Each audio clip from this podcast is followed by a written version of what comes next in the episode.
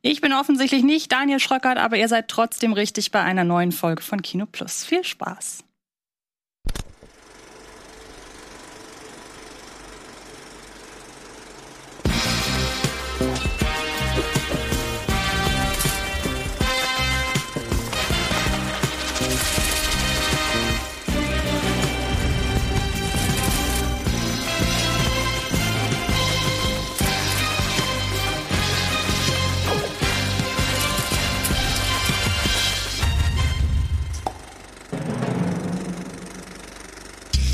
Moin Moin, herzlich willkommen zu Kino Plus heute in einer äh, besonderen Runde. Zwar ohne Dani Schröcker, dafür aber mit einer ganzen Menge Themen. Und an meiner Seite Antje, hallo. Hallo. Und unser heutiger Gast, hallo Tom.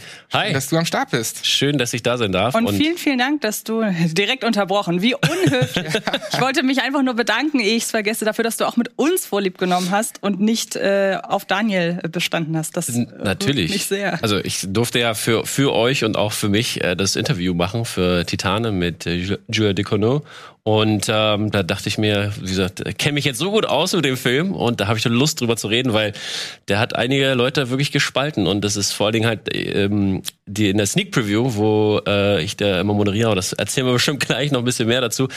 Da wurde der Film nicht so nicht so gut bewertet. Ey, der spaltet auf jeden Fall, ne? Ja. Also ich äh, kenne ja auch deine Meinung schon mhm. und wir werden heute natürlich ein bisschen länger über vor allem Titan von ihr sprechen. Mhm. Ihr habt Titan in der Sneak gezeigt.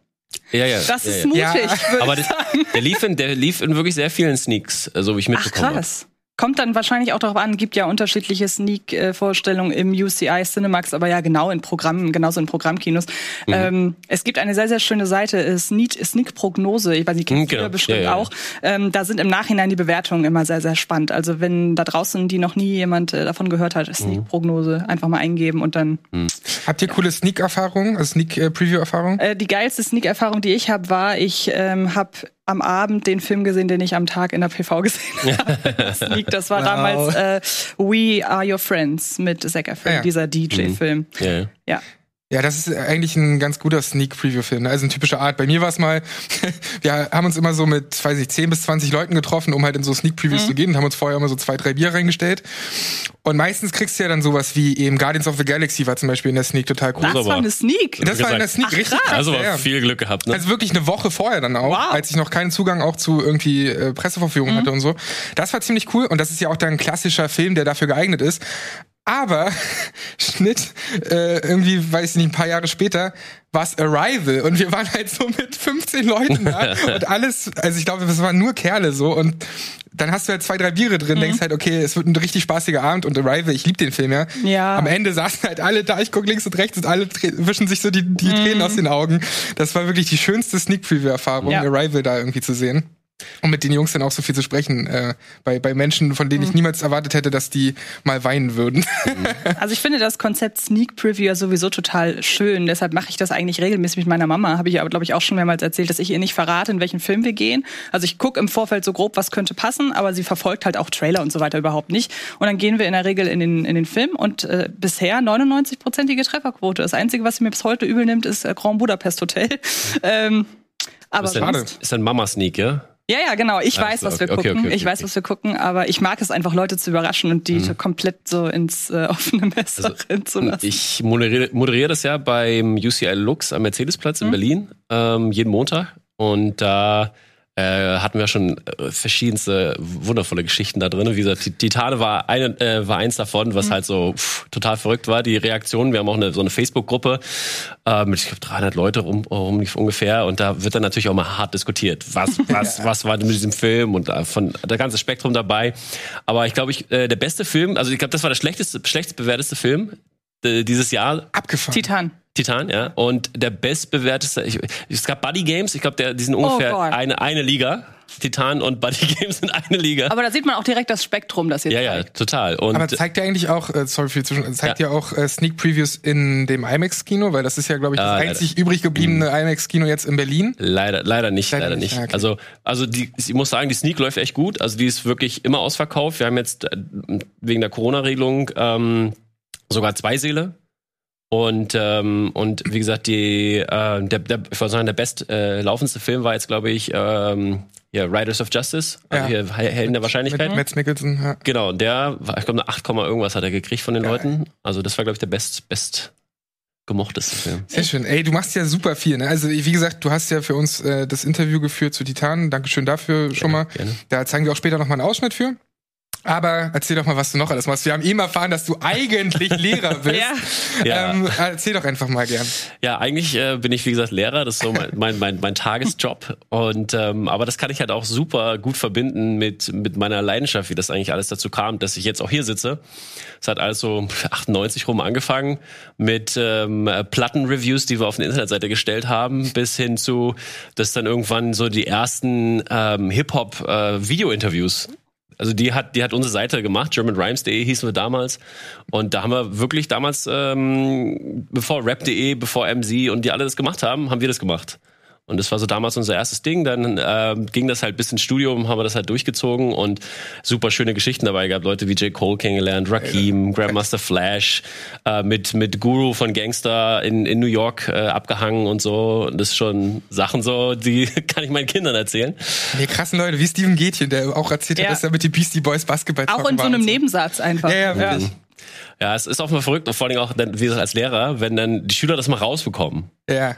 So, und dann, dann sind die auch so, oh, und dann hatten letztens, äh, letztens hatten wir gerade das Gespräch, da hat dann irgendwer die ganze Zeit etwas von Rap erzählt und dann wollten die mir was von Rap erzählen und dann meinte ich so, hm, dann habe ich, hab ich mal erzählt, dass ich mich mal mit dem und dem unterhalten habe, dann meinten die alle so, ach, niemals und so. Da habe ich gesagt, ja, hier, guck mal, das, das YouTube-Video, guck mal dort und dann waren alle so, uff, Augen ganz groß und Abgefahren. War, ist schon, ist schon immer sehr lustig. Aber äh, ja, und dann hat sich halt irgendwann, äh, gab es mal so eine kleine Pause und dann hat sich halt so ein bisschen dahin entwickelt, dass äh, meine damalige Freundin die ist äh, die Tochter von Knut Elstermann. Ich weiß nicht, ob, ob ihr den kennt. Mhm. der ist so also in Berlin eine, eine, eine, sag ich mal, die Kinogröße. Der hat auf äh, Radio 1 hat er seine Sendung 12 ja. Uhr mittags.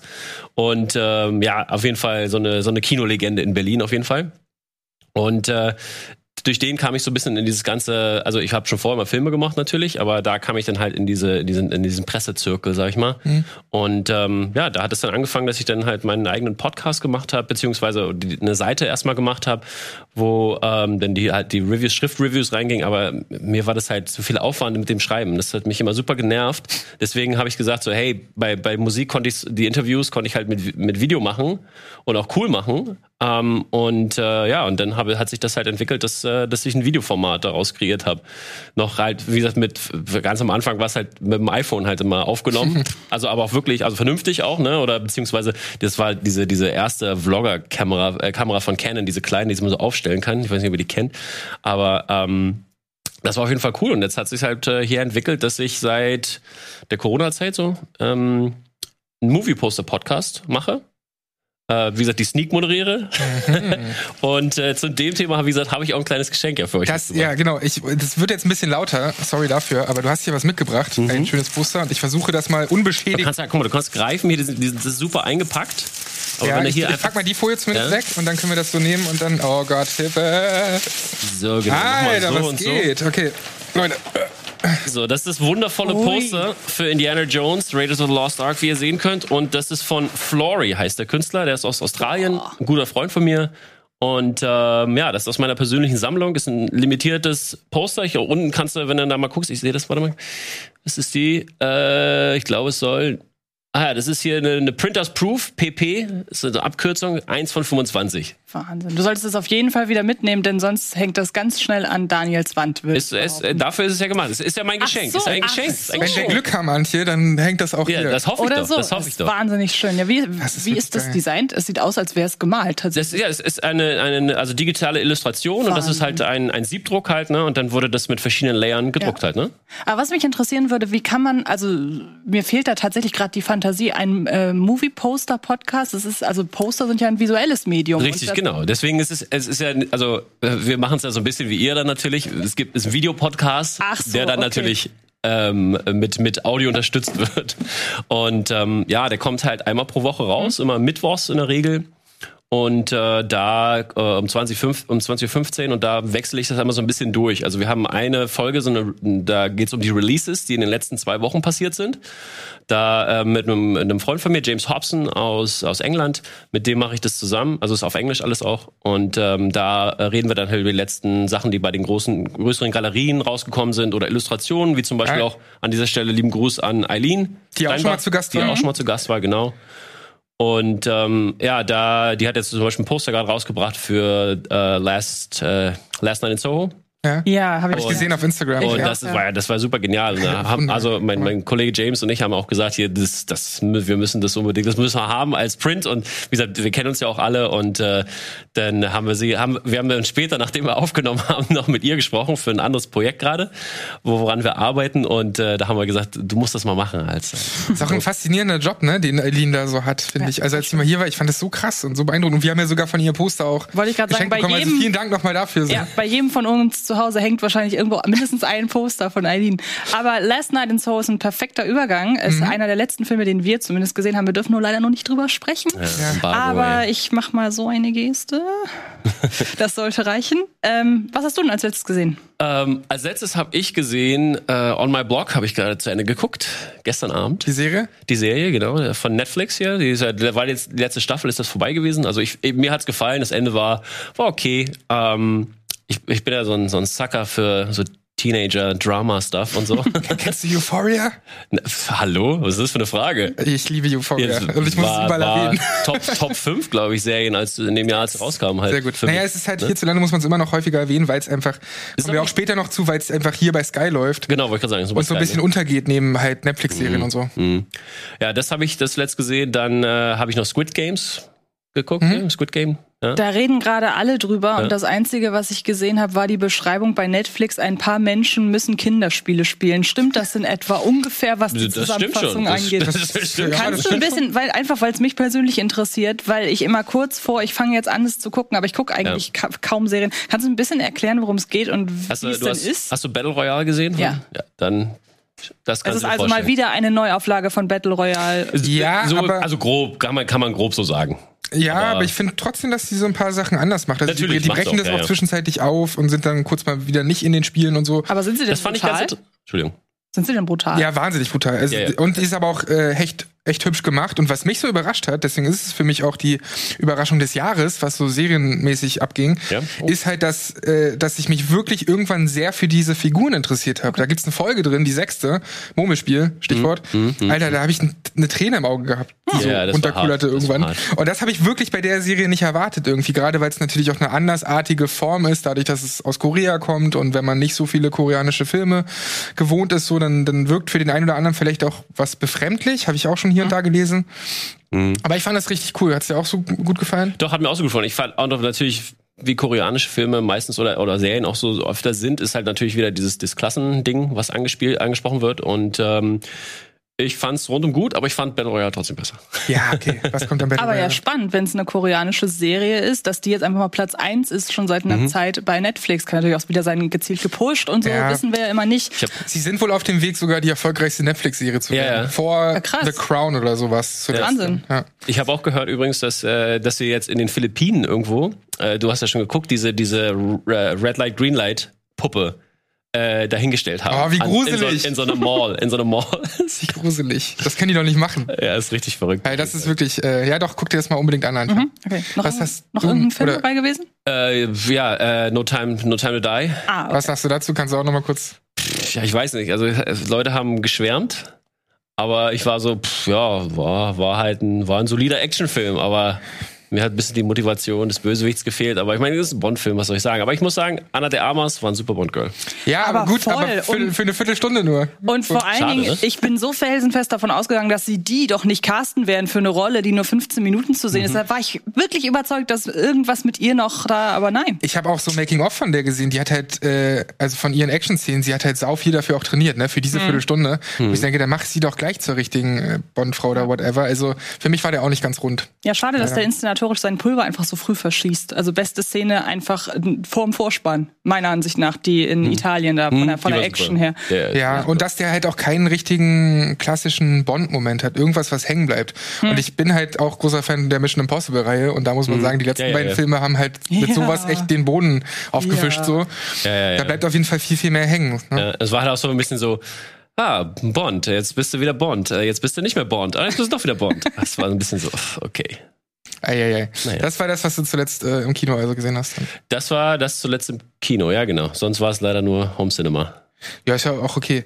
Bevor Antje und ich erzählen, was wir zuletzt gesehen haben, machen wir einen kleinen Spot und dann geht's weiter hier mit äh, einer ganzen Menge Themen bei Kino Plus. Bis gleich.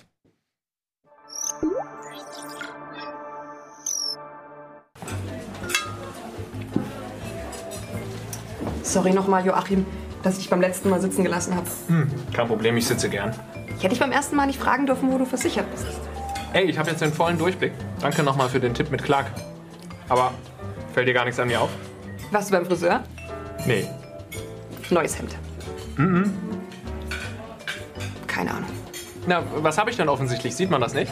Ich weiß es nicht, sag schon. Aha. Zeit, Anneliese. Offensichtlich habe ich jede Menge Zeit. Die Clark-App managt meine Versicherung, ich muss mich um gar nichts mehr kümmern und dadurch habe ich endlich mehr Zeit. Zeit genug, um mich mit einer Frau zu treffen, die meine Gaming-Skills nicht zu schätzen weiß, nur um ihr dann zu sagen, lebe wohl, holde Maid. Oder wie wir Gamer sagen würden, GG.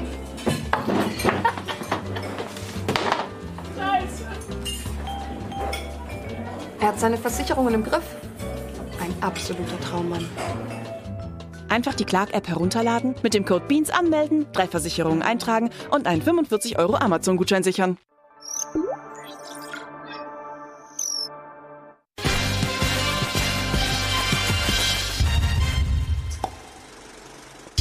Und da sind wir wieder zurück bei Kino Plus. Schön, dass ihr da seid. Und während du schon erzählt hast, was du zuletzt gesehen hast, haben Antje und ich das noch nicht gemacht. Antje, was hast du denn zuletzt so gesehen? Wir haben uns im Vorfeld abgesprochen darüber, dass ich sagen soll, dass das letzte, was ich gesehen habe, die ersten beiden Folgen von äh, LOL, Last One Laughing waren. Ja. Ich mochte die, also bei, bei Amazon Prime ist jetzt gerade die zweite Staffel erschienen. Ähm, ich weiß nicht, ob du das auch kennst. Ich habe die erste nur geguckt und ich, es war cringy. War nicht so wie, wie die Kids so sagen. Okay, weil ich kam ja tatsächlich im Großen und Ganzen kamen die ja wirklich sehr gut weg. ist das nicht Teil der, des Konzepts, dass das unangenehm wird? Oder ja, inwiefern cringy meinst du? Ne, es war, also ich meine, es war so Fremdschämen cringy. Ja. Dann bist du da aber tatsächlich relativ ja, alleine. Also, ich, ne? also aber ich, gesagt, muss auch, ich muss sagen, Deutsch, deutsche nee, Comedy ja auch, geht gar nicht. Ist ja auch völlig fein, aber ich war damals, weil deutsche Comedy ja generell keinen guten Ruf hat, war ich sehr ja. überrascht, wie LOL ankam, so bei der breiten Masse. Ich habe mich auch sehr auf die zweite Staffel gefreut, weil da einige Leute bei waren. Bastian Pastewka, Klaas Häufer Umlauf, auf mhm. ich mich sehr, sehr gefreut habe. Ähm, bisher, also ich meine. Hast du schon gelacht? Ich habe schon gelacht, ja. Was aber auch sehr simpel ist, wenn jemand wie Bastian Pastewka dabei ist. Also ja. in den ersten zwei Folgen, das Einzige, was er macht, ist teilweise mit einem Rasierer durch die Gegend laufen und einfach wahllos Dinge zu rasieren. Blumen und ich weiß nicht, was alles zu rasieren. Und, und er hat halt so eine geile Körpermimik und so Gestik drauf. Aber das dachte ich, dachte ich bei Dings auch, wie heißt er hier? Der sich die Haare rasiert hat beim in der ersten, ich komme gar nicht auf seinen Namen. Äh, Max, äh, Max Giermann. Ja, genau, habe ich auch gedacht. Eigentlich fand ich den immer richtig lustig. Der konnte super gute äh, machen, Sachen machen, also, also äh, impersonating people und so. Aber das war halt es war so, hey, das forcierst du gerade, ist nicht lustig so. Ja, lustig, also was, du machst. was mich an der ersten Staffel halt wirklich, oder wer mich an der ersten Staffel sehr gestört war, beispielsweise Mirko Nonchef, einfach ja. weil seine Art von Humor überhaupt nicht meins ist. Schlecht gealtert auch. Und er hat ja. vor allen Dingen, finde ich, sehr viel Raum einfach einnehmen dürfen. Er war ja auch sehr, sehr lange in der Show und ähm, hat ja auch viele, die können ja dann zwischendurch mal so einzel, ich würde fast sagen Stand-Ups machen, mhm. wo dann mal alle auf sie gucken müssen. Ich finde, da hat Mirko Nonchef sehr viel Raum eingenommen. Das war aber so an der ersten Staffel mit das Einzige, was mich gestört hat. Jetzt in der zweiten, wie gesagt, sind ein paar Leute dabei, über die ich mich sehr freue. Auch ein paar, wo ich denke, warum? Tommy Schmidt beispielsweise. Ja. Also da hat man, der ist als erstes rausgeflogen. Man hat gemerkt, die mussten sich wirklich Mühe geben, da irgendwie fünf Minuten zusammenhängt von dem rauszuholen. Ja, ohne ne? den schlecht zu reden oder so. Der ist ja super gut in dem, was er macht. Aber äh, es ist natürlich ein bisschen unfair, wenn es da ein paar Leute gibt, die schon seit vielen, vielen Jahren auf der Bühne performen und eben das immer wieder so vorstellen und eben jemand wie Tommy Schmidt so. Annette Frier fand ich auch ein bisschen. Ich bin halt seit ich wirklich, weiß ich nicht, 13, 14, ein riesengroßer Annette Frier-Fan, auch weil ich sehr, sehr lange tatsächlich mit ihr verwechselt wurde in der, in der Schulzeit, weil da hatte ich wirklich ihre Frisur okay. und alles ähm, und mag die unheimlich gerne. Die hat ja auch schon in der Schillerstraße damals Impro gemacht und mhm. die ist wirklich wahnsinnig witzig. Ähm, aber bisher fehlen mir noch so die Highlights. Ja, also ich mag auf der einen einen Seite, Stichwort Tommy Schmidt, dass man halt wirklich ganz viele verschiedene Humorfarben hat oder halt eben nicht Humorfarben.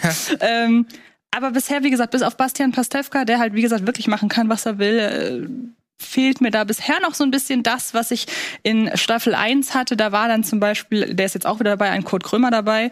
ähm, oder auch Teddy ein, ist ja nicht mehr dabei. Teddy, ja, ja, ich war sehr empfänglich für den Humor von Teddy, muss ich sagen. Ich auch. auch. wenn, das geht ja, meiner Ansicht nach ist Teddy, geht so in Richtung moderner Helge Schneider so ein bisschen, weil das einfach den Wahnsinn, man weiß bei ihm überhaupt nicht, was man kriegt.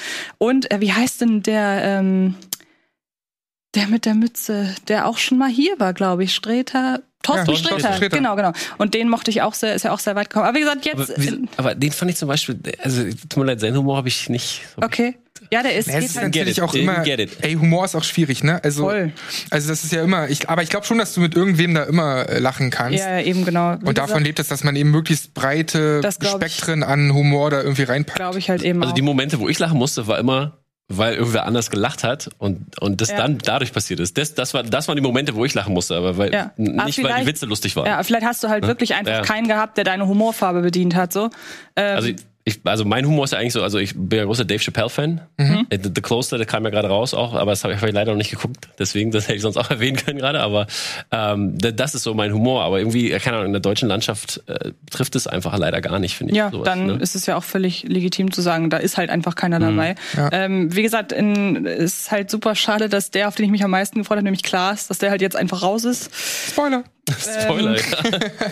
ja, stimmt, sorry. Ich weiß nicht, ob man bei, kann man bei der Show, tut mir sehr leid. Naja, wer rausfliegt schon, aber hey, das ist ja. jetzt nur die erste Folge oder die erste Band. Das ist die gewinnende Person noch nicht. Aber generell ist das Show-Konzept echt geil, finde ich. Also Mag ich wollte mir auch irgendwann mal jetzt die anderen Länder anschauen. Das also australische lief ja, glaube ich, gar nicht. Das war, glaube ich, wohl sehr traurig. Ach, das war nicht so gut, oder was? Nee, das macht Rebel Wilson, heißt die so, ja, ne? Ja, genau. Mhm. Aber es wird ja sehr die, und das könnte dann vielleicht wieder dein Humor so ein bisschen treffen, weil das nochmal in eine ganz andere Richtung geht. Äh, die ja, äh, irgendeine asiatische, ich glaube, die japanische Version wird ja sehr, sehr gelobt, weil die Leute da halt einfach irgendwann angefangen haben, sich gegenseitig zu bewerten und sich gegenseitig zu beschimpfen und äh, einander mhm. zu sagen, dass sie überhaupt nicht lustig sind. Also da ist es wohl total eskaliert. Ja. Das halte ich, das stelle ich mir auch sehr, sehr witzig vor. da will ich unbedingt noch reingucken. Müsst, müsst ihr auch bei Prime sein. Problematisch ist natürlich halt, ich finde, lebt natürlich auch von, von, von der Stimme und ne, Klar. wenn man das ja. natürlich nicht versteht, Untertitel lesen muss, dann ist auch natürlich nicht. Ja, gerade bei lustig, ne? Humor, ne? wo dann ja, irgendwie, die, da müssen die halt wirklich schon sehr on point sein, ja. dass man auch versteht, warum die gerade lachen. Und oder eben, Humor halt, ne? Ja, ja, eben genau. Braucht man eine Schwierigkeit. Was äh, hast du noch gesehen? Wir waren zusammen in The Last Duel vor zwei Tagen, dem neuen Ridley Scott-Film. Der kommt nächste Woche, ne? Wo wir schon mal sagen können, nächste Woche gibt es leider kein Kino. Wollte ich gerade sagen, wollen wir dann einfach kurz über The Last Duel sprechen? Ja, dann nee, lass. Also, es wird bestimmt erst morgen. Ja, ja, ne, pass auf, okay, ohne, ohne Spoiler. So, gut, wir werden in zwei Wochen bestimmt hier eh nochmal Würde ich auch sagen. das thematisieren, aber wie fandst du den denn? Ich fand den wirklich in Ordnung. Ich finde, also um das kurz zu erklären, es geht um eine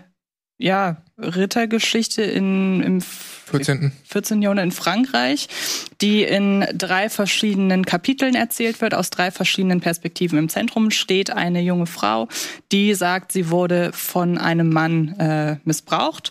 Und die erste Etappe oder das erste Drittel des Films erzählt die Geschichte aus der Perspektive ihres Mannes. Die, das zweite Kapitel erzählt die Geschichte. Mit Damon dann, ne? Mit Damon, genau, die zweite Geschichte. Mit seiner New Kids Frisur. das ist wirklich ja, aber voll.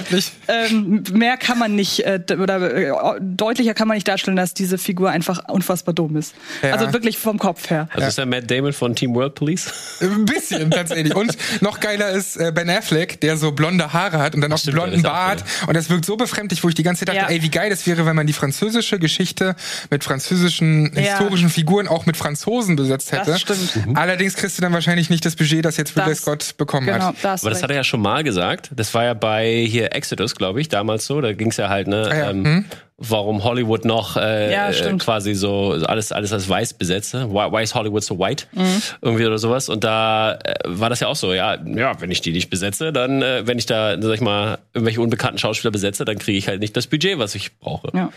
Aber schon weird, wenn dann halt so ein so ein so ein Schotte da auf einmal irgend so ein Ägypter spielen soll. Voll. Ben Affleck übrigens mein großes Highlight im Film, muss ich tatsächlich sagen.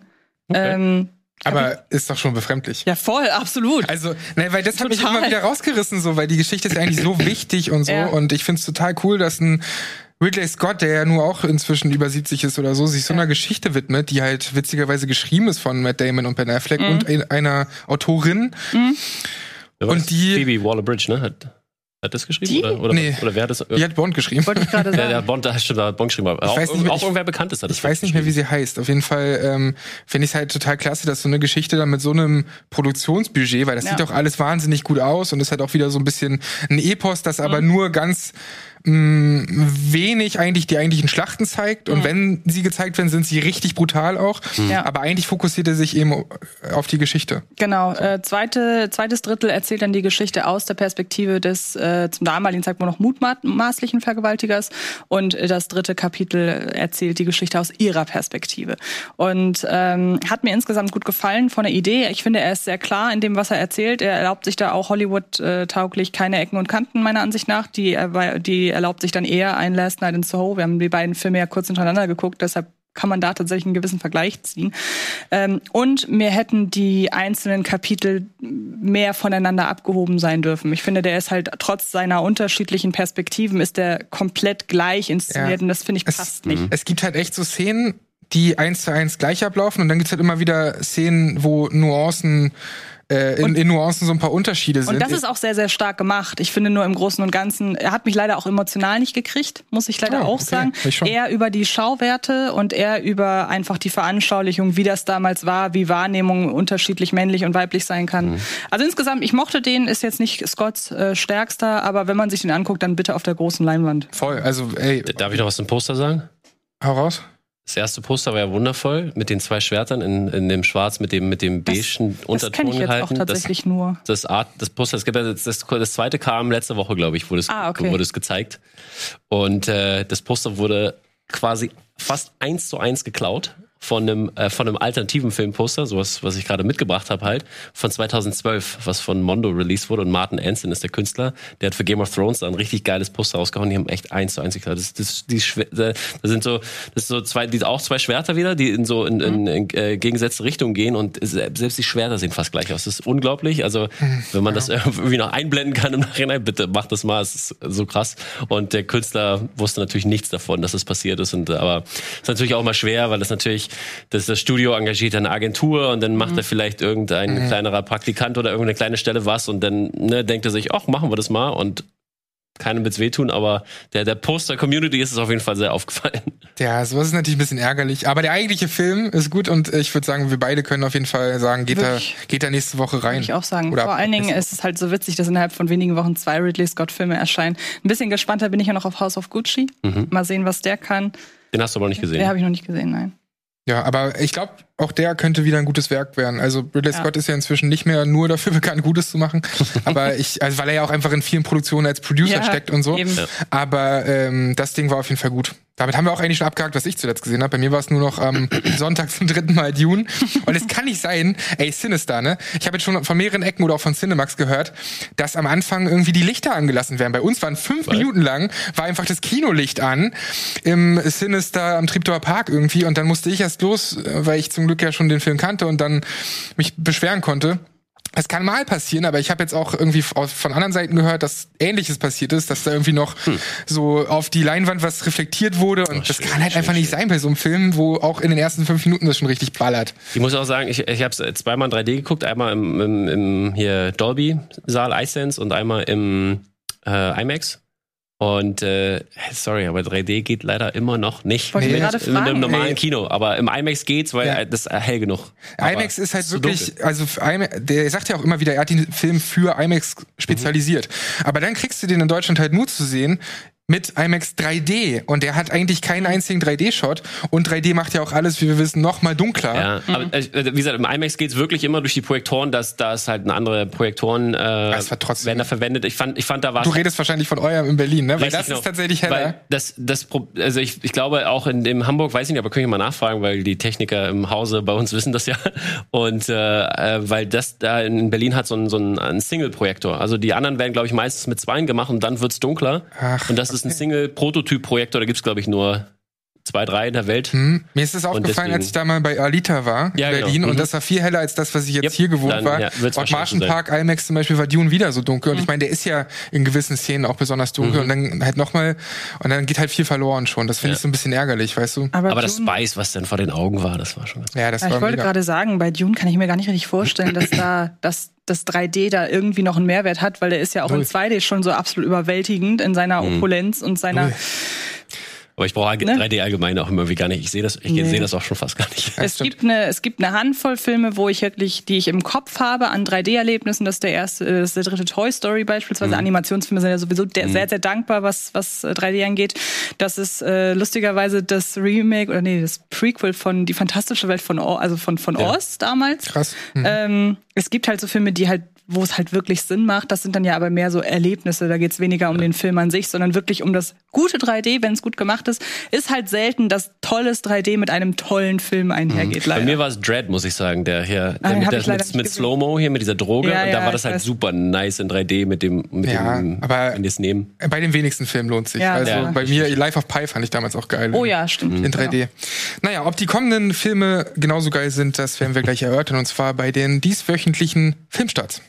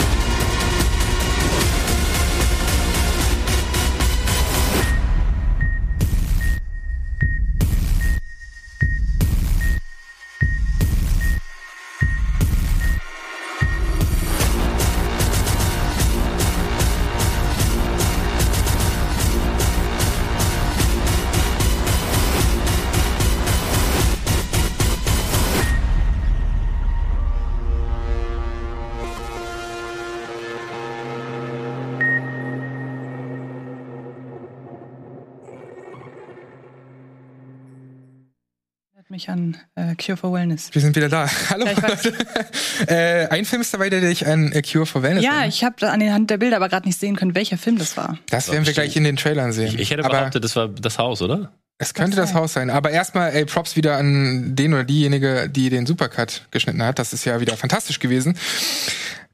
Lass uns doch vielleicht mal starten mit mh, einem Film, den wir leider alle drei nicht gesehen haben, aber wo wir zumindest mal kurz reingucken können in den Trailer, und zwar Hinterland. Das ist nämlich ein Film, der wurde fast ausschließlich vor Bluescreen gedreht. Äh, das ist ziemlich abgefangen. Klingt auch erstmal kacke, aber der Stil ist irgendwie bewusst auch so ein bisschen so gewählt, weil das so ein bisschen an expressionistische äh, Stummfilme erinnern soll. Also, das haben die auch, glaube ich, in Interviews selbst gesagt, dass das sowas wie das Kabinett des Dr. Callaghan äh, so ein bisschen als Vorlage genommen hat, was das Visuelle angeht. Also schiefe Fenster sieht man wohl ganz viel, so krumme Straßen und das alles soll als Metapher dienen für die Nachkriegszeit und für den Zustand der Gesellschaft in der Nachkriegszeit. Und zwar geht's um äh, ja um, um das Ende des Ersten Weltkriegs. Also nach dem Ende des Ersten Weltkriegs ist man hier in Wien. Und der ehemalige Kriminalbeamte Peter Perk kehrt nach sieben Jahren aus russischer Gefangenschaft zurück. Und alles, woran er geglaubt hat, ähm, ich meine, später reden wir auch noch über das Wunder von Bern, das ist ähnlich.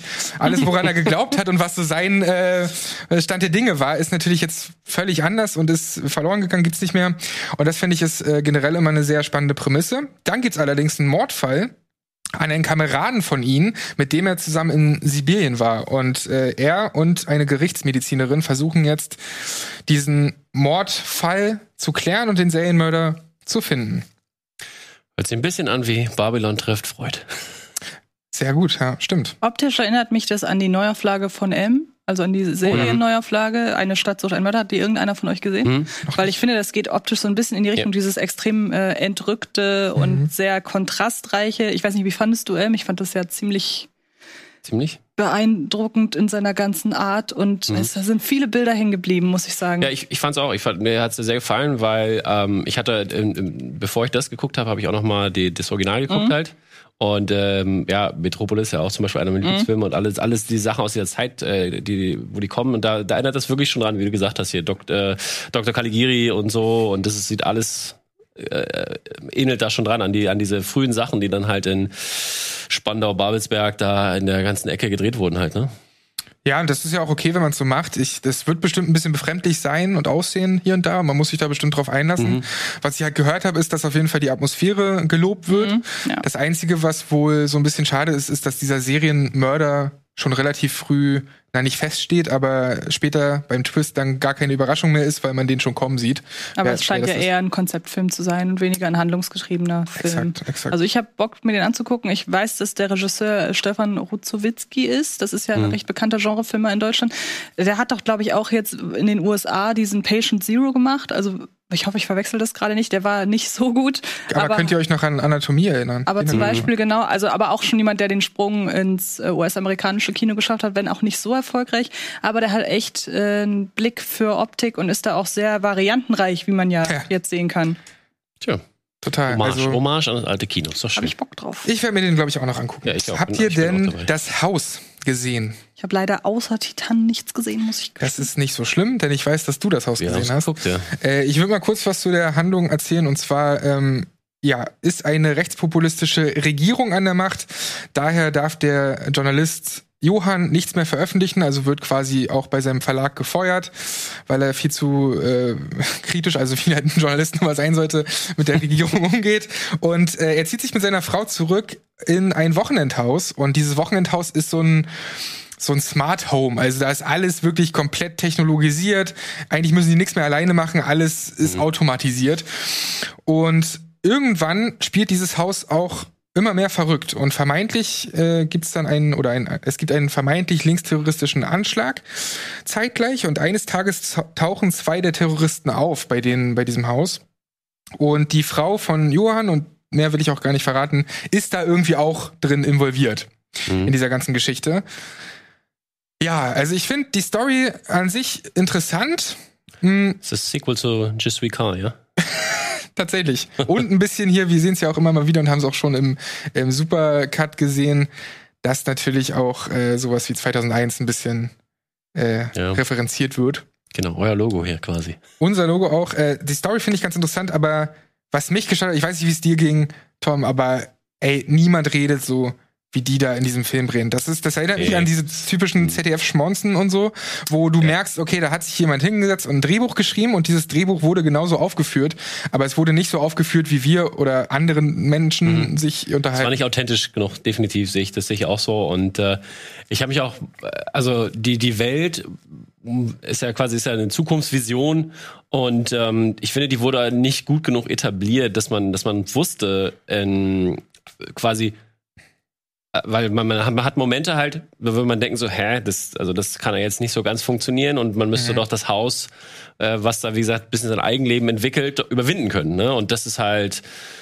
für, für mich schon fraglich gewesen, wieso, wieso das nicht geht und wer auch dahinter steckt, vor allen Dingen in, in welchem Umfang. Und das wo da wurde, also viel zu viele Fragen waren für mich offen. Und Und dann fand ich den Twist aber auch doch trotzdem vorhersehbar. ja, total, total. Also, Und irgendwie kam der nicht so richtig in Fahrt. Also ich habe den geguckt und nee. dachte mir so, ey, eigentlich ist das eine total spannende Prämisse. Ach, fuck, jetzt haben wir die sogar heute hier zu stehen. Ich muss noch ganz viel nachzahlen, auch von Walla Binge und so. In die Prämissekasse. ähm, das ist tatsächlich irgendwie ganz spannend, was er eigentlich vorhat, aber er kommt halt nicht so richtig in Fahrt und so richtig äh, finde ich nicht, dass, dass, dass man den gesehen haben muss. Nee, bin ich, äh, gebe ich auch mit diese Recommendation. Wer, wer, wer vielleicht eine Unlimited-Karte oder sowas, der kann sich den, glaube ich, gerne angucken, aber Voll. Genau. Optisch hat er mich gerade sehr an Ex Machina erinnert. Ja. Also Ja. das war so meine erste äh, Eingebung. Aber ähm, auch der Cast, also ich mag es mittlerweile in deutschen Filmen sehr gerne, Leute zu sehen, die ich nicht immer sehe. Und mit einem Tobias Moretti, ich habe gar nichts gegen den, aber der ist Mhm. halt auch in sehr, sehr, gerade in Fernsehfilmen oft zu sehen. Ein Max von der Gröben. Ich sehe gern die Leute, von denen wir noch nicht so viel gesehen haben. Und das Interessante ist, wo ihr das gerade sagt mit dem Drehbuch, das ist ja generell ein sehr großes deutsches Drehbuchproblem, dass die Leute gefühlt nicht echt miteinander reden. Mhm. Und ich habe vor kurzem, ich weiß leider nicht, wie die Dame heißt, das war ihr Debüt als äh, Regisseurin und als Drehbuchautorin. Die hat den Film Mein Sohn inszeniert. Da ist jetzt erstmals Anke Engel. Hast du den zufällig auch gesehen? Weil du gerade Äh, so nee, ich, äh, ich weiß, wer wem du redest, aber ich hab das Plakat vor Augen. äh, ganz äh, banal Roadmovie mit äh, Mutter und Sohn. Und ich war total gebannt, sehr, sehr schnell, fand den auch super. Und dann habe ich im Nachhinein mal so überlegt, warum eigentlich? Da ist mir aufgefallen, ja, in diesem Film haben die Leute mal so gesprochen, wie es normale Menschen tun. Die haben sich verhaspelt, die haben sich gegenseitig unterbrochen, die haben in unterschiedlichen Lautstärken miteinander gesprochen, die haben übereinander weggesprochen. Das hat man im deutschen Kino ja überhaupt Das nicht. ist auch der Grund, warum ich Jerks so gut finde. Und man kann Jerks viel vorwerfen, aber ist auch schwer vergleichbar, weil die ja Mhm. nur grob ein Drehbuch haben. Aber die reden halt wirklich so, wie halt Fariadim und, äh, und Dings äh, auch, auch sprechen so. Ja, das- ist denen ja auch alles wirklich passiert. Also. Zum großen Teil. Zum So war das. Teil. Genauso wurde es gesagt. Aber gut, von einem ähm, gemieteten Haus zum nächsten und zwar zu A Dark Song. Da hast du schon gesagt, dass der Film ja eigentlich schon ein paar Jährchen auf dem Buckel hat. Ein paar. Ich glaub, äh, 2016 war, glaube ich, der, der Festivalstart und dann äh, 2017 war, glaube ich, der offizielle Kinostart in anderen Regionen außer diesem. Deswegen war es für mich ganz schön fragwürdig, dass der Film überhaupt noch ähm, ins Kino kommt und nicht gleich Video on Demand ist, wie, was habe ich gerade gesehen? Ich glaube, es gab gerade die Ankündigung für Pig, der in Deutschland noch gar nicht gestartet ist. Der kommt jetzt Ende Oktober äh, in die, in Blu-ray. Als Blu-ray und DVD raus. Aber da ist der. Verleih, ist ja, glaube ich, Dropout Cinema. Die sind ja sehr, sehr dankbar, was das angeht, nochmal ältere Genrefilme wieder zurückzuholen. Und wenn es nur limitiert ist für ein, zwei Wochen. Aber was die teilweise schon für Perlen wieder rausgegraben haben. Und äh, da gehört der, ich glaube, das ist auch Dropout Cinema. I, IFC, I, ICF, IFC ist das, ne? Die hat, die hat also das, das Studio da, was Mhm. dahinter steht, ne? Die, die haben ja auch immer recht, äh, recht gute Filmauswahl.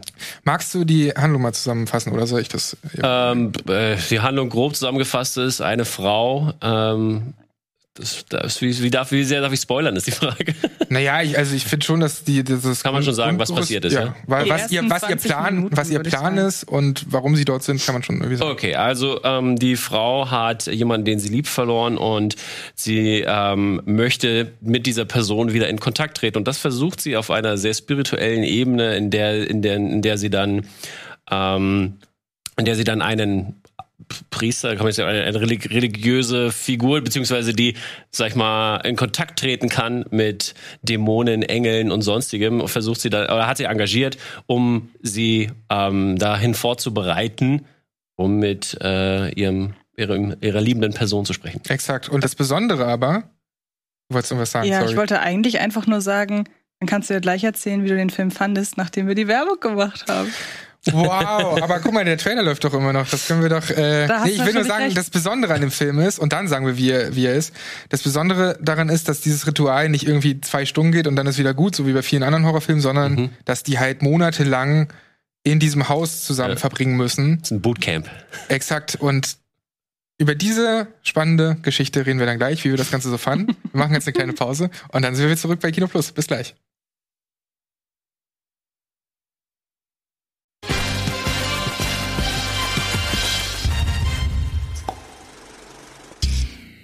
Herzlich willkommen zurück bei Kino Plus mit Tom, mit Sandro und mit mir. Und wir waren gerade mitten in der Besprechung von A Dark Song. Und du darfst gerne weitermachen. Du hast gerade so schön die Story zusammengefasst. Ja. Ähm, wie hat er dir denn gefallen? Ähm, ich fand's okay. Es war, kann man gucken, definitiv. Ähm, ist eine Empfehlung für, glaube ich, so Horrorfans, vor allem auf die, die, diese, also mich hat die, diese Welt äh, gefesselt, die, diese, diese religiöse, äh, diese Aspekte und diese Rituale und was man alles machen muss. Also das hat mich aus dieser, einer mythologischen Perspektive, hat mir das sehr zugesagt. Und ähm, daher würde ich dem Film auch empfehlen für Leute, die die auf sowas stehen. Vor allem auch so, na Exorzist ist jetzt vielleicht ein bisschen weit hergeholt. Also da wird da wird schon ein bisschen mehr erklärt, wie man äh, in, in Kontakt äh, mit Geister tritt als mit einem Ouija Board hier. Und von daher war das schon ähm, war das schon ganz interessant. Aber für mich war es ein bisschen langatmig. Das Pacing war Ja. auf jeden Fall ein bisschen off und Der- ähm, Das ist schon ein Slowburner. Also Ja. da muss man sich drauf einlassen, gerade wenn man eben das erwartet, was du äh, gerade gesagt hast, dass es das eben nicht ist. Dieses typische irgendwie Ritualding und, und, und nur Exorzismus und bla bla bla. Da passiert eine ganze Weile lang nichts, außer dass das eigentlich mehr ein Drama ist. Also dass, weil die eben aufeinander hocken die ganze Zeit, sie auch untereinander immer mehr Probleme bekommen und immer mehr dran zweifeln, ob dieses, also sie zumindest, ob dieses Ritual denn irgendwann mal funktionieren wird. Und da eigentlich kurz vor der Verzweiflung ist. Also es ist schon mehr irgendwie so eine Art Kammerspiel, Ja. in dem die beiden sich in den Wahnsinn treiben. Also Ich- ich fand, ich fand, ich fand, es ging halt viel, wie gesagt, um Kontrolle, ne? Also wer, wer jetzt die, die, die, die, Mhm. die, die Macht über die andere Person hat. Also Machtspielchen wurden da sehr stark ausgeübt. Und ich fand halt, der Film war auch bis zu einem gewissen Punkt ähm, spannend dann irgendwo wieder, weil ähm, wir natürlich immer mit diesen typischen Mitteln gearbeitet haben, wie wir hören jetzt, äh, wir hören wieder Geräusche, wir hören irgendwelche äh, Flüstern im, im Hintergrund und sowas. Und das war interessant. Und dann gibt's natürlich einen Punkt, ähm, quasi gegen Ende des Films, wo wir dann auch sehen, was das ist. Aber ich fand, das war schon wieder zu viel. Das wollte ich gar das, nicht. Das wirkt auch so befremdlich, weil der Film ja die ganze Zeit relativ minimalistisch ist, Ja. was das angeht und trotzdem so eine Bedrohlichkeit aufbaut und schon so ein unangenehmes Gefühl. Und dann ist das Finale halt doch auf die Fresse, relativ, äh, wo du dann doch ganz klar siehst, was halt abgeht und so. Und das fand ich schade. Aber generell, was mich da dran gehalten hat, den Film weiterzuschauen, war auf jeden Fall das äh, Schauspiel. Also ich fand die Ja, beiden wahnsinnig Ja, ja. gut äh, in dem, was sie da so. Ich fand ihn, ihn muss ich sagen, ihn fand ich aber besser. Ich fand sie war teilweise manchmal ein bisschen, ähm, äh, bisschen blass. Mhm. Ähm, aber ich fand, das war auch, wie gesagt, insgesamt so ein Wechselspiel, ähm, der, äh, was, was das Schauspiel und was die, was das angeht, weil der Film hat super, super gute Momente, die super interessant sind und wo ich sagen muss, oh, das ist ein Top-Film. Und dann reißt er die quasi wieder mit dem Hinter wieder ein, dann ist es wieder super langweilig und dann ist es wieder super gut und dann geht es immer so ein bisschen hin und her. Und das, ja, der Film hat, äh, also ich glaube, hätte man dem irgendwie mehr ähm, noch ein paar Elemente mehr eingebaut, wäre der Film perfekt gewesen, aber oder beziehungsweise ein paar Sachen geändert. Aber also die Idee war super. Also schade, dass, dass das nicht, äh, dass das nicht ordentlich umgesetzt wurde Ja, also ich, ich in seiner Gesamtheit. Ne? Genau, ich fand ihn gut, aber ich fand ihn auch nicht komplett rund irgendwie.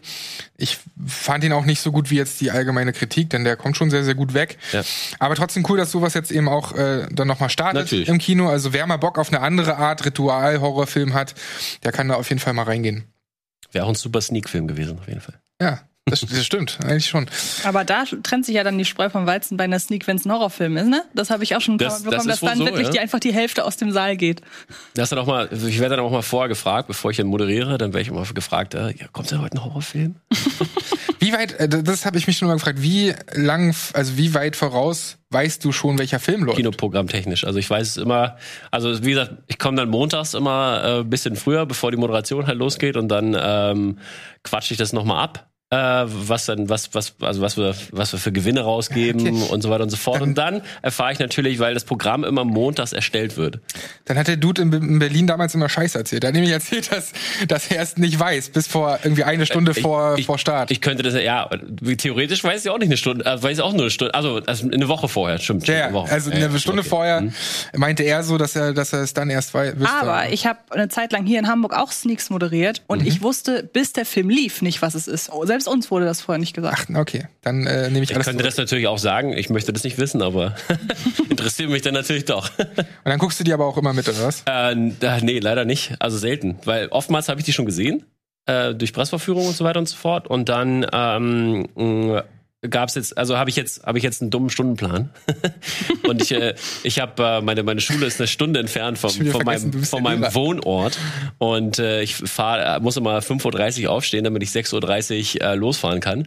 Da gehe ich schlafen. Ja, ja, genau. Und, äh, und wie gesagt, die Sneak ist ja, ähm, jetzt, letzten Montag war sie relativ spät, aber in der Regel ist immer 20, 30. Dann fange ich auch mal gleich 20, 30 an.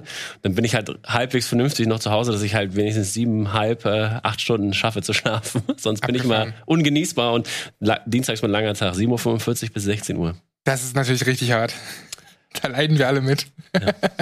ähm, Antje, du hast vorhin schon erwähnt, dass natürlich Last Night in Soho demnächst ja auch startet von mhm. Edgar Wright, aber es startet noch ein anderer Edgar Wright-Film und zwar eine Dokumentation über die Sparks Brothers startet heute im Kino mhm. und da muss ich einfach mal dich fragen, vielleicht als jemand, der ja auch den musikjournalistischen Background hat. Inwiefern waren die Sparks Brothers dir schon ein Begriff? Ähm, das war mir ein Begriff, aber ich, äh, also ich habe musiktechnisch mag ich die gar nicht, ist gar nicht meins. Aber ähm, ja, interessanter Film war es auf jeden Fall, also diese Dokumentation. Ach, du hast ihn sogar gesehen? Äh, ja, aber schon, schon lange her, ich glaube vor drei, vier Monaten oder so. Na, aber wenigstens einer. Ja. Aber also ich habe, es war auch, ich habe auch, ich, ich habe nebenbei auch was gemacht. Also ich habe nicht so genau hingeguckt. Ich wollte nur mal, also ein bisschen auch durchgeskippt teilweise, weil wie gesagt, ist nicht meine Musik. Ist auch zweieinhalb Stunden, ne? Das genau, der ist halt super lang auch und ähm, ja, und der, ich weiß, glaube ich, Edgar Wright ist, glaube ich, ein großer Sparks Brother Fan.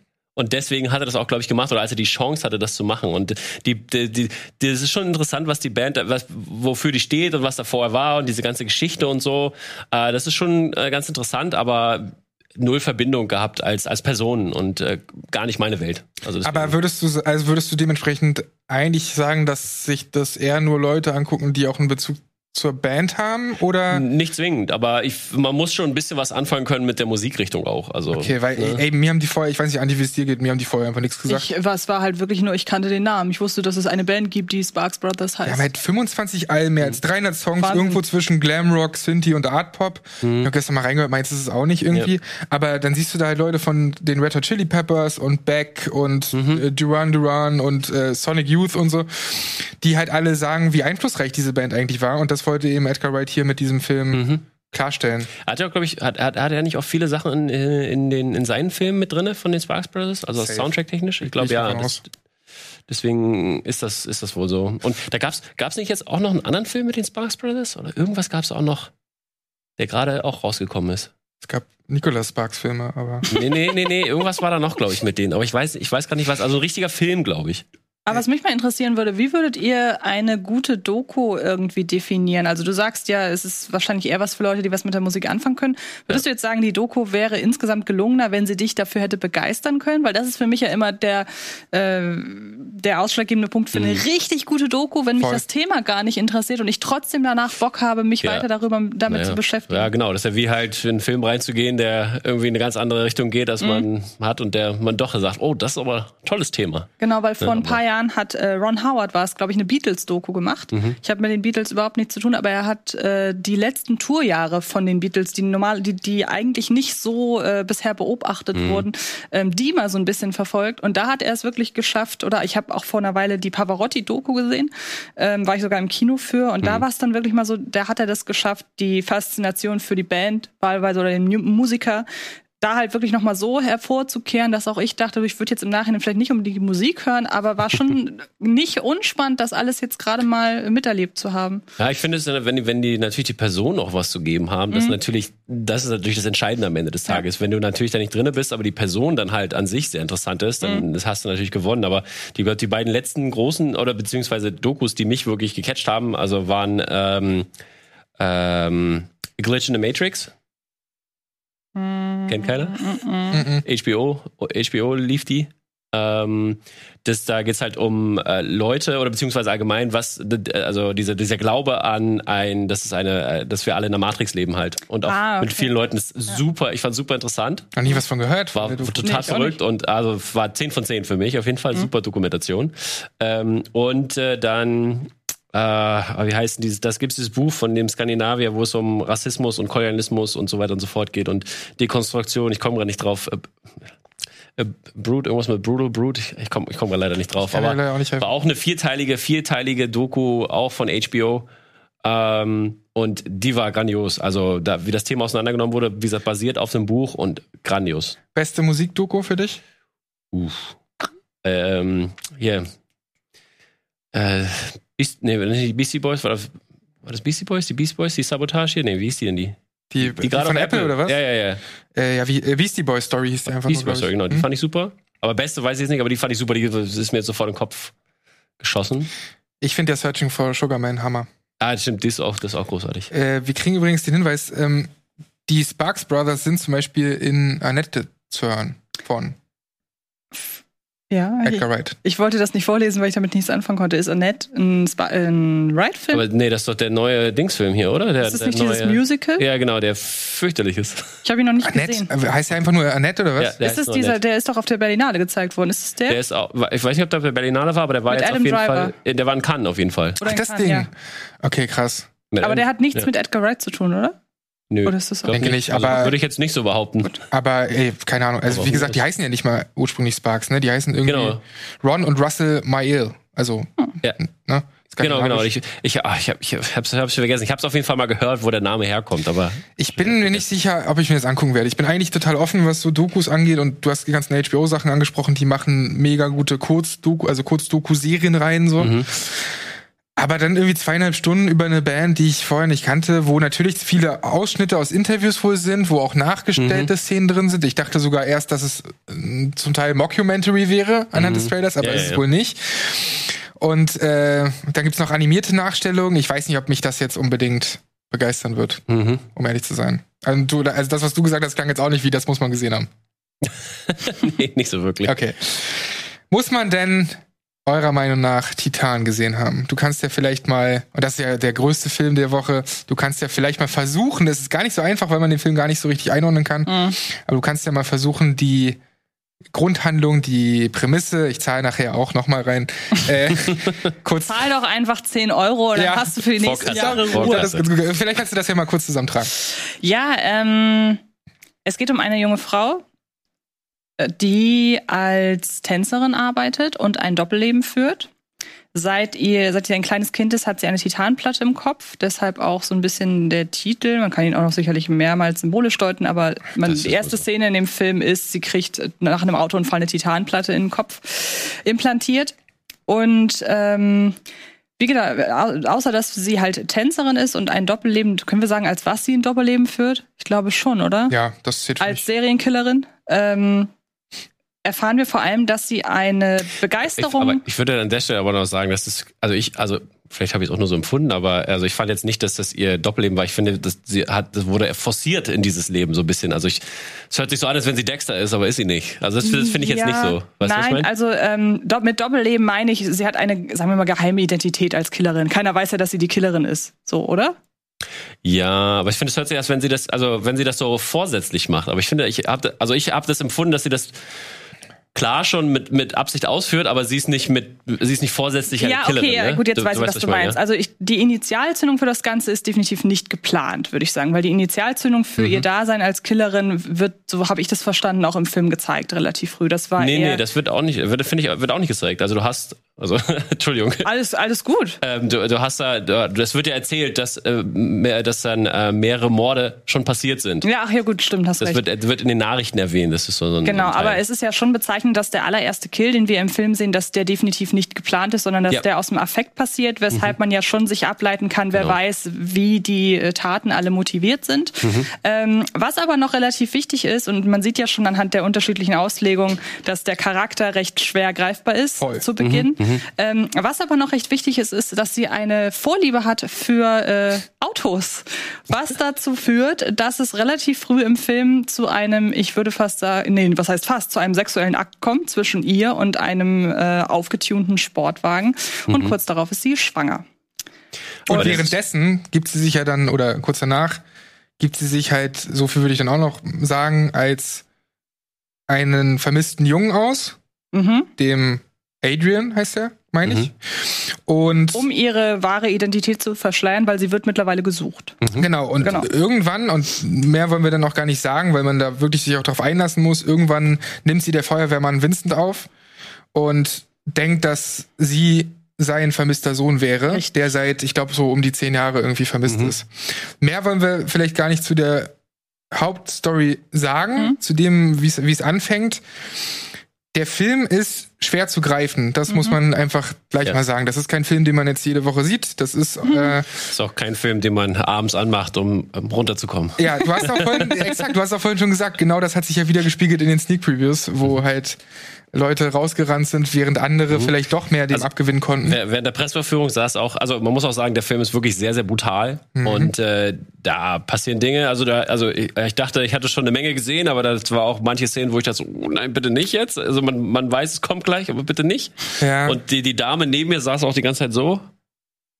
Vor allen Dingen ist er ja relativ früh mit einer Gewaltspitze und wenn der ein Film früh damit einsteigt, weiß man ja auch nicht, was da noch, äh, was da noch kommen mag Mhm. und auch in welcher, in welcher Schlagzahl. Aber die eine Szene, von der du sprichst, ähm, hat mich sehr an äh, Only God Forgives erinnert, Mhm. als du den gesehen hast. Da gibt es nämlich auch eine Szene nach einem sehr ähnlichen nach einem sehr ähnlichen Mord mit einem mit einer sehr ähnlichen Waffe und ist mit einer der schlimmsten, Ich, ich, hatte, unangenehmsten Szenen überhaupt. ich hatte ja im Vorfeld äh, äh, bei, der, bei der Theaterleitung gefragt, ob ich, ob ich vielleicht die Leute darauf vorbereiten sollte, weil ich wusste schon, das ist, der Film ist erstens nicht für jeden und äh, auch, dass, ähm, dass man, dass man, wie gesagt, man muss sagen, beim ersten Drittel passiert sehr viel Gewalt in diesem Film und äh, danach, sag ich mal, wird es ein bisschen entspannter.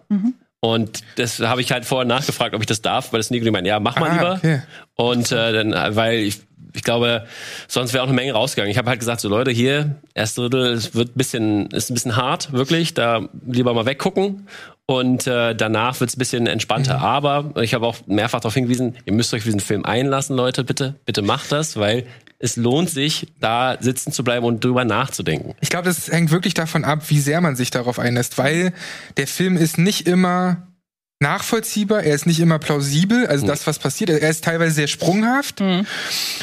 Und mein Vorteil war, deswegen fand ich ihn auch äh, ganz gut. Ich fand ihn nicht so gut wie Raw, ihr Vorgängerfilm. Ich auch nicht. Aber äh, mein Vorteil war, dass ab dieser Autoszene, die du ja schon beschrieben hast, habe ich mich da komplett drauf eingelassen, weil ich es geil finde und deswegen mag ich auch sowas wie Green Knight. Die Filmidee, nicht das, was da gezeigt wird, Genau. würdest du wahrscheinlich sagen. ne? Exakt, die Filmidee und auch, Liebst dass ich auch nicht, Autos, dass ja. ich nicht, dass, dass ich nicht, oh Gott, dass ich nicht ähm, weiß, was jetzt nächstes passiert. Das stimmt, ja. Und dass es nicht sowas ist wie Rubber oder so, dass das klamaukig Mhm. oder, oder so aufgezogen wird, sondern sich auch total ernst nimmt und eigentlich, wenn man es runterbricht, so habe ich es zumindest verstanden, so eine Dekonstruktion von, von Männlichkeit ist. Vor nicht nur Dingen von, Männlichkeit, vor allen also Dingen von, von Fetischisierung. Ich weiß nicht, ob es dieses Wort gibt, aber oder von Objektifizierung. Also ich meine, Ja. allein eine der allerersten Szenen, die haben wir eben auch im Trailer gesehen, ist ja die, dass also klar, die Hauptfigur verschmilzt noch im wahrsten Sinne des Wortes mit diesem Auto, aber allein dieser Tanz ganz am Anfang, das hat ja auch schon was von Verschmelzen. Hm. Dieses typische auf diesen ähm, Tuning-Shows, wenn da halt die halbnackt oder fast ganz nackt bekleideten Frauen auf den Autos tanzen, das soll ja auch eine gewisse Fantasie der Männer befriedigen, soweit. Und dann wird sie eins zu eins befriedigt und schwupp hat das überhaupt keinen erotischen Mehrwert mehr so plötzlich. Das war für mich so, da habe ich angefangen, okay, jetzt bin ich drin. Ich finde es halt nur schade und du hast halt eben angefangen zu fragen, sollte man sich den Film ansehen? Ich finde, man sollte ihn sich auf jeden Fall ansehen, weil das ein Unikum ist, dieser Film. Ja, also der äh, innovativste Film, den ich äh, in diesem Jahr gesehen habe, der so viel Sachen, so viel interessante Sachen macht, die vielleicht Mhm. auch nicht immer aufgeklärt werden, was aber okay ist. Aber ich finde, das ist genau das, was ein Film machen soll. Ich finde, der soll im Gedächtnis bleiben. Ja. Den sollte man nachdenken. Und das macht der Film definitiv. Und was du auch gerade meintest, ne, der, der Film fängt an, ähm, der spielt, wie gesagt, mit diesen Geschlechterrollen, äh, mit diesem ähm, Geschlechterrollen, Transhumanismus, ähm, sexuelle Identitäten, Genderidentitäten. Äh. Am Anfang haben wir sehr starke Weiblichkeit. Dann kommen wir nachher, wenn wir auf Vincent treffen, der dann, der mit unserer Haupt äh, Person halt von Agatha Roussel gespielt, ähm, so eine quasi ein, ein, ein, ein Eltern, also so ein parentales Verhalten hat und äh, beziehungsweise äh, aber auch nicht immer, aber auch ein Liebesverhalten hat. Und das geht schon wirklich eigentlich, man würde sagen, es ist ein Horrorfilm, aber eigentlich ist es irgendwo ein Liebesfilm. Man kann es gar nicht äh, als Genre Wollte ich gerade sagen. Also man kann da irgendwie gar kein Genre raufpacken. Das Genau. Wollte ich gerade sagen und ähm, Und die, wie gesagt, Entschuldigung, die, Männlich, die Männlichkeit noch, das wollte ich noch ansprechen, weil die wird, die, das später, wenn Vincent da kommt, weil, wie gesagt, der, der ist ein Feuerwehrmann, da, da, da sieht man halt junge Feuerwehrmänner und er ist der einzige Alte, der, der sich Steroide spritzen muss, äh, um halt mitzuhalten. Und da ist halt wirklich halt, ne, die, die, wird halt, wie du schon erwähnt hast, äh, dekonstruiert, was halt, ne, was halt Geschlechteridentitäten äh, betrifft, was halt ähm, äh, diese diese Männlichkeit ist und diese moderne Männlichkeit ist. Und das fand ich wirklich sehr interessant, womit da alles gespielt wurde. Und äh, umso mehr ich halt auch mit anderen Leuten darüber reden kann, endlich, ist es macht das noch mehr Spaß, muss ich sagen. Ich, das bleibt dann halt auch hängen. Ne? Also wie du sagst, ich bewerte Filme da auch immer ein bisschen danach, was sie mit mir machen. Und wenn die eben so lange hängen bleiben, dass man sich da stundenlang drüber unterhalten könnte und jeder vielleicht auch was anderes in einer jeweiligen Szene Szene sieht, mhm. dann ist es absolut cool und gleichzeitig ist er auch visuell wahnsinnig beeindruckend. Ja, total. Genau. Also ich fand ihn sehr, sehr schön gefilmt. Auch. Was ich halt sehr schade finde und deshalb möchte ich da so ein bisschen unterscheiden. Ich finde, man muss diesen Film unbedingt gucken. Mir hat aber tatsächlich gar nicht so gefallen. Ähm, was daran liegt, in dem Moment, wo sich ihr Fokus verschiebt, so habe ich das empfunden, von dem einen Geschlecht, nämlich der weiblichen Perspektive zur eher männlichen in der zweiten. Mhm. Man kann ja wirklich sagen, der Film besteht aus zwei Teilen, sowohl erzählerisch ja. als auch inszenatorisch. Und ich finde leider schade, dass sie aus meiner Sicht, also Julia äh, Ducournau, dass die aus meiner Sicht das so ein bisschen versäumt hat, das dann doch unter einen Hut zu bringen. Weil ich hatte das Gefühl, sie zeigt wirklich zwei verschiedene Figuren und nicht die Entwicklung einer Figur. Weshalb mhm. für mich am Ende der emotionale Punch einfach ausgeblieben ist, weil ich habe da zwei verschiedenen Figuren zugeguckt. Das, das, das fand ich zum Beispiel nicht. Mhm. Ich fand ähm, durch, diese, durch diesen Wechsel der, der Rollen in, in der Hauptperson, aber auch natürlich in, ähm, in, in diesem in dem, in dem Hinblick auf Transhumanismus, dass ein neue, ein neues Geschlecht, würde ich jetzt, könnte man vielleicht sagen, oder mhm. beziehungsweise eine neue Art von Mensch, also mhm. äh, da geschaffen wird, das ist halt das Interessante an dieser Stelle. Und auf jeden Fall. Ja, das, deswegen hebt es das auf eine andere Ebene. Und ich finde, dadurch, dass halt beide Seiten gezeigt werden, ohne jetzt zu spoilern, mhm. aber du weißt ja, wovon ich rede, am ja. Ende wird es, finde ich, aufgehoben. Nee, klar, also es, es macht auch total Sinn in ihrem Konzept, aber mich hat es tatsächlich einfach okay. noch nicht erreicht. Und ich finde es ein bisschen, hm, ein bisschen reißerisch, dass der Film, finde ich, diese ganze Schwangerschaft fast schon so tut, als würde er mit dieser Schwangerschaft auf einen What the fuck Moment am, Hinde, am Ende hinarbeiten. Und dann ist das Ende, und da muss ich wiederum sagen, eigentlich großen Respekt oder großer Respekt an die Regisseurin. Das ist ja fast schon ein Understatement, muss man sagen. Der endet ja auf einer sehr, sehr warmherzigen mhm. und sehr, äh, ja, romant, na, romantisch, warmherzig trifft es, glaube ich, ganz gut. Mhm.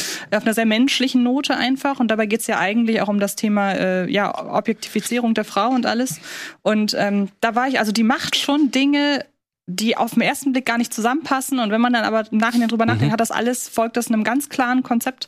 Und ähm, finde ich sehr, sehr überraschend und irgendwie auch ein gutes Zeichen, dass dieser Film die Goldene Palme gewonnen hat. Ja. Also ähm, vor zehn Jahren wäre das nicht so gewesen. Ja, auf gar keinen Fall. Deshalb wird der Film, glaube ich, auch nirgendwo so richtig als Horrorfilm beschrieben, weil man hat ja in der Vergangenheit so festgestellt, sobald Filme ins, in, in gewisse Preisrennen kommen, hat man das Wort Horror gerne mal weggelassen. So Stichwort ähm, Schweigen der Lämmer oder so. Mhm. Weil man ja weiß, mit Horror kann kann man Leute auch abschrecken.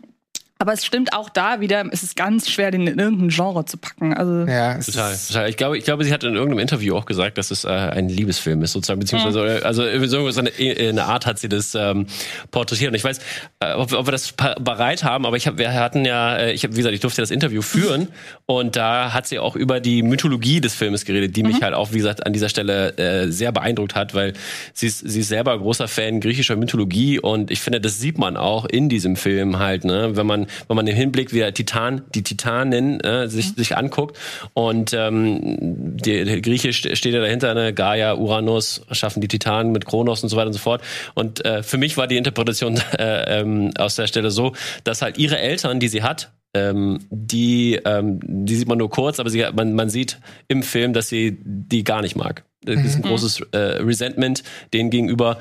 Und äh, dass diese Eltern, für mich waren die so Gaia und äh, Uranus. Und ähm, dann, wie gesagt, weiß man ja, also für mich, für mich war sie Kronos.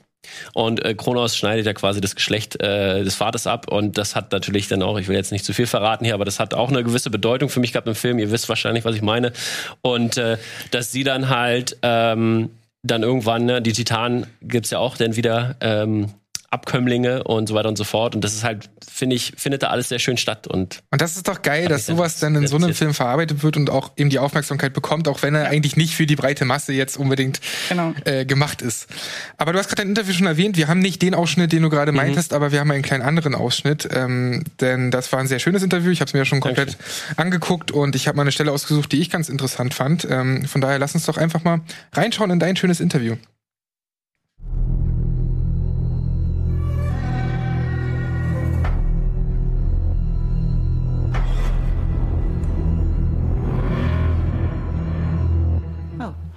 What do I like best in filmmaking? Oh shit, I like everything. uh, is the writing? Is it no, I think no. I mean, you know what? Uh, it's so different. Like you have three stages. You have writing, uh, you have um, directing on set and you have post production. I'm not going to talk about financing. Financing is the worst, but that's that's really no. I'm, just, I'm not going to talk about that. It's very different. Like for example, I love writing. I've always written since I was a child. Always, always sat and wrote stories, and oh, I love that. But I always say that it's 95% pain, uh, like pain, like sheer pain, agon- agony, I want to say, and 5% like epiphany slash maybe ecstasy slash maybe trance.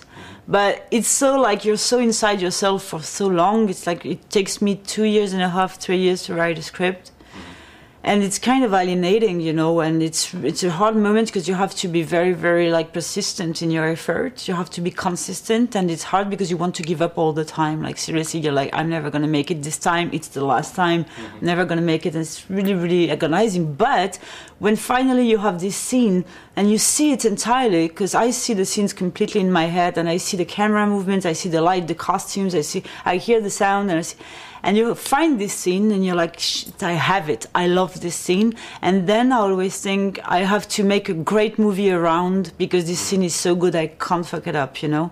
And then you have the directing and the directing is a huge release because all this loneliness that you felt all of a sudden you can like dialogue with everybody and you can explain to everybody what you want and it's it's a huge relief. It's very hard physically because the shooting physically speaking especially mine because you- we have a lot of challenges every day are very intense uh, but it's still like working with a team is really something that is mostly joy, I must say, than uh, than anything. And the same goes with post production as well in a different way. So I love everything. I don't know. It's a hard question.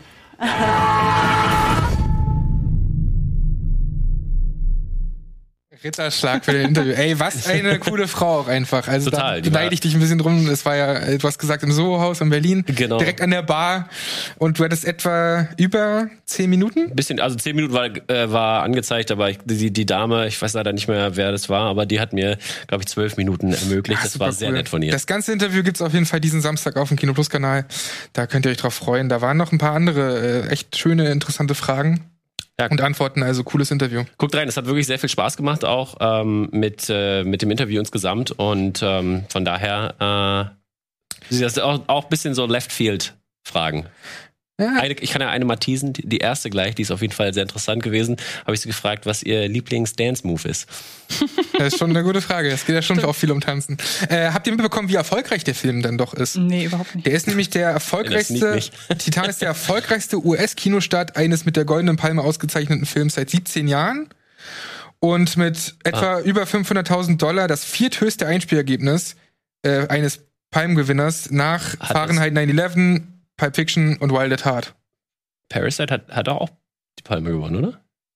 War Parasite? Hätte ich, ich hätte gedacht, Parasite wäre höher gewesen. Aber Hat vielleicht der, irre ich mich hat der dort gewonnen oder hat er einen anderen? Das weiß ich gerade gar nicht, aber war Der Parasite in den gewonnen, oder? USA so erfolgreich? das frage ich mich auch. Da Ja, bin ich nee, ich mal mein, das der muss ja immer nichts heißen, leider. Na, dadurch, dass er dann halt wahrscheinlich den, den also äh, Kinostart haben wir gesagt, oder was haben wir ja, gesagt? Kino. Also äh, das mag vielleicht sein. Also ich glaube, im Nachhinein war der wirklich sehr erfolgreich, dadurch, dass er halt den Oscar gewonnen hat. Ne? Ich glaube, dann kam erst so richtig dieser Box-Office-Hype Ja, ja, ja, und so. Ne? Und er ist der zweiterfolgreichste oder hat das zweiterfolgreichste Er- Eröffnungswochenende eines französischen Films in den USA seit High Tension. Krass. Also das muss man auch sagen. Äh, bei so einem Film hätte ich es jetzt nicht erwartet, aber cool, dass der dann doch so viel Aufmerksamkeit bekommt. Aber vielleicht ist das, ist das auch der Parasite-Hype, ne? Geht, geht ins Kino, guckt euch den Film an, auch mit Untertiteln und so weiter und so fort. Ich ne? finde es gerade viel krasser, dass High Tension der erfolgreichste Ja, ja. französische Film in den USA damals Abs war. absolut. Aber könnt ihr euch vorstellen, dass Titan eine Rolle bei den Oscars spielt? Spielen wird? Mittlerweile schon. Also wie gesagt, durch Parasite ja, aber ich glaube keine große. Ich glaube, weil er, glaube ich, nicht Mainstream-tauglich ist. Ich glaube, es ist, wenn dieses typische, er wird für beste, beste fremdsprachige Film vielleicht nominiert als, Ja, ja. als französischer Ja, Das, Film. das könnte er gewinnen. Davon Ähm, kann ich. und vielleicht, ich könnte mir halt noch sowas vorstellen wie beste Regisseurin tatsächlich. Äh, einfach so, was mir war ja letztes Jahr mit ähm, Der Rausch auch so, weil das ist ja schon inszenatorisch alles ziemlich beeindruckend. Und dann nominiert man ja eh mal den Regisseur oder die Regisseurin als zum Beispiel den Kameramann oder die Kamerafrau. Also deshalb. Mhm. Ich würde es dir wünschen, so sehr der Film jetzt auch dann nicht für jedermann oder jeder Frau ist, aber ich Oder Original Screen Screenplay? Hm. Ja, why not? Na, wobei das Drehbuch selbst finde ich gar nicht mal das Stärkste daran. Aber eine Sache, die du am Anfang ja gesagt hast, du hast ja Rubber erwähnt. Und das Lustige ist, ich bin aus dem Kino raus und mein erster Gedanke war, ich hätte den Film so gerne von Quentin Dupieux gesehen. Ja, also mit mehr. Also in einer ganz, in eine ganz äh, andere, weirdere Richtung wäre ein super anderer Film geworden. Ich hätte gerne beide Versionen, einfach einmal die und einmal und noch eine Version von Quentin Dupieux.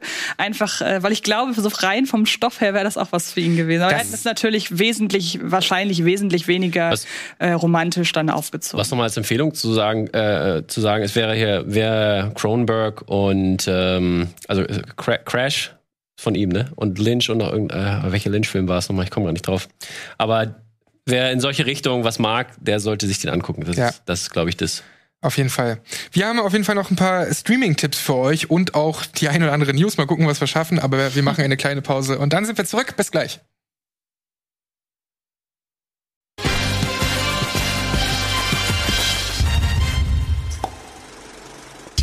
Hallo, herzlich willkommen zurück bei Kino Plus. Wir haben schon eine ganze Menge Themen hier abgearbeitet, aber es gibt noch viel, viel mehr und deswegen lass uns nicht um heißen Brei rumschnacken, sondern lass uns mal auf die Streaming-Tipps gucken und zwar bei Streamit.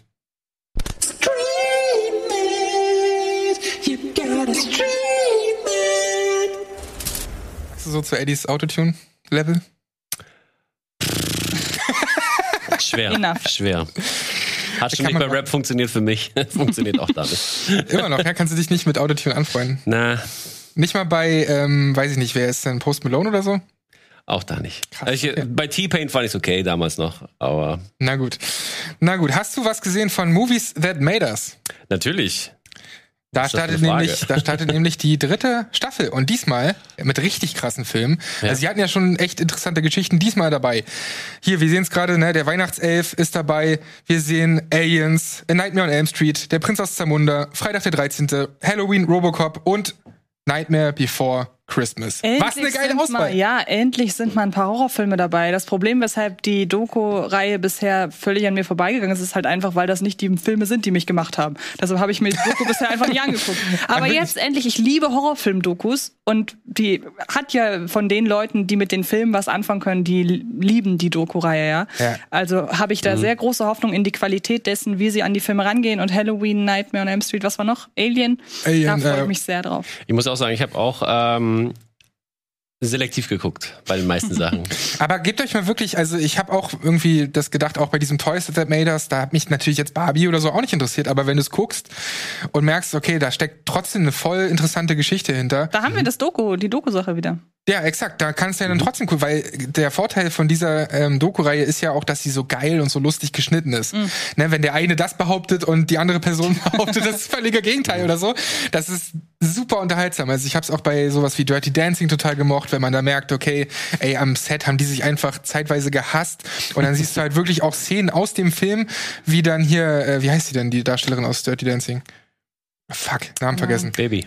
Ja, genau, dass, dass die halt dann auch so äh, immer so rumgeblödet hat, wenn er so diese eine Szene, wo er so sie so runterstreichelt und dann lacht sie immer so und er guckt halt so mega pisst und dann wird halt in der Doku erzählt, dass er tatsächlich bei dem Dreh so pisst war und es deswegen auch so authentisch wirkt. Aber dann kann ich an dieser Stelle einmal erwähnen, das habe ich hier schon mehrmals gemacht, weil ich die Doku so gut finde. Es gibt bei Disney Plus eine Doku über den zweiten Frozen-Teil.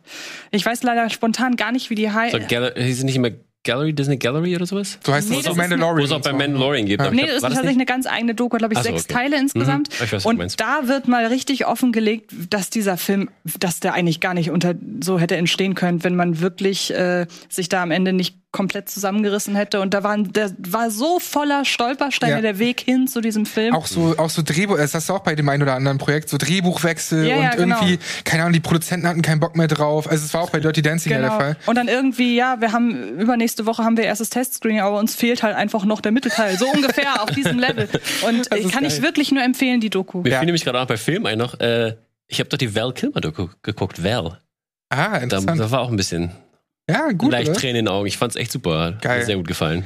Ja, noch ein Doku-Tipp auf jeden Fall. Aber hier, Movies That Made Us, ballert euch das auf jeden Fall rein. Auch die ersten beiden Staffeln kann ich echt empfehlen. Sie hatten sogar dann noch so eine Weihnachtsstaffel, wo der ein oder andere Film von Mhm. diesen hier auch schon eine Rolle gespielt hat, aber was gefühlt keiner geguckt hat.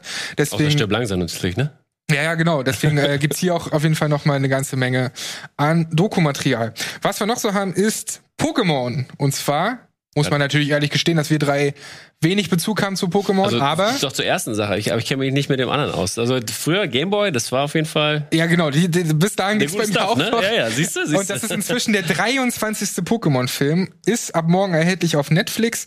20. Und da waren alle Pokémon-Fans auch recht froh, dass das diesmal so, so relativ fix ging, dass der nach Deutschland geholt wird. Und zwar geht es um einen Wald, wo die mysteriösen Pokémon Zarude leben und niemanden in ihr Gebiet reinlassen. Und der junge Koko, den wir da gerade schon sehen, der wird von einem in, in einem anderen Teil des Dschungels von so einem Pokémon aufgezogen. Und er wird mit der Frage konfrontiert, ist er jetzt ein Pokémon oder ist er ein Mensch? Also es ist so ein wie bisschen, Tarzan. Wollte- wollte sagen, es ist Oder Tarzan, ja? Dschungelbuch. es könnte ein bisschen Tarzan sein und eines Tages trifft er natürlich, wie sollte es anders sein, auf Ash und Pikachu. Und das wird so seine erste Freundschaft mit einem Menschen. Und naja, dann geht's halt viel um die Bindung zwischen, was ja auch immer einfach cool und spannend ist, zwischen äh, Mensch und Pokémon.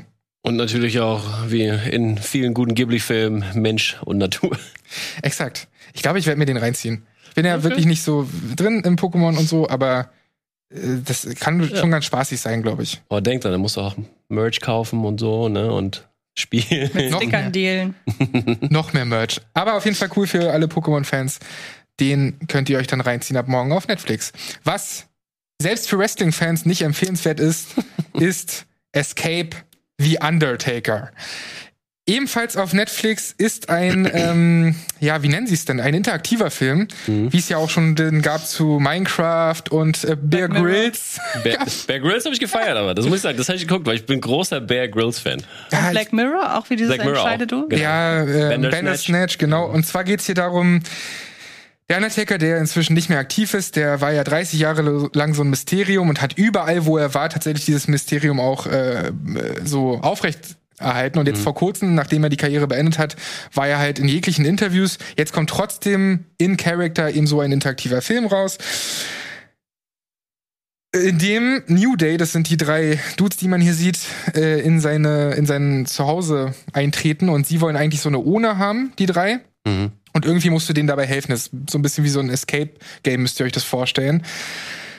Viel mehr kann man gar nicht zu der Handlung sagen. Das ist es eigentlich. Man hat die drei Dudes, man kann dann entscheiden, ob man mit wem man da so mitgehen will. Hast du einmal geguckt oder zweimal, dreimal? Ich habe ein paar Wege ausprobiert. Da Okay. haben wir aber schon das größte Problem, dass wie auch bei Bandersnatch, wo es ja sogar innerhalb der Handlung noch Sinn ergeben hat, dass du immer wieder zurückgeworfen wirst. Das heißt, wenn du dann wirklich mh, ich sag mal nicht gestorben bist, aber wo Game Over ist, wirst du wieder zurückgeworfen und musst dich zwangsweise für den anderen Weg entscheiden. Und da sehe ich ein großes Problem an diesen interaktiven Filmen. Das, was Spiele wie wie wie ähm, Walking Dead oder andere Telltale-Sachen oder auch Life is Strange und so schon nicht besonders gut schaffen oder gerade so dann halt gut schaffen, das kriegen für mich so interaktive Filme nie hin, weil du immer wieder zurückgeworfen wirst und auch dann das machen musst, um das richtige Ende zu sehen, sonst endet ja einfach die Handlung so mit, okay, Undertaker hatte ich jetzt gekriegt und das war's. Das funktioniert für mich nie. Also ich finde, selbst Spiele kommen da an ihre Grenzen und so bei interaktiven Filmen, dann präsentiere mir die Story so, wenn ich sowieso immer wieder zurückgehen muss. Ja, man müsste einen Film dieser Art, also ich fand Bandersnatch als fast schon Spiel eigentlich ganz unterhaltsam und fand auch den Film und so wie er zum Thema ähm, Black Mirror einfach passte, fand ich, ich fand es noch ganz passend, fand es auch ganz nett und sehr kurzweilig.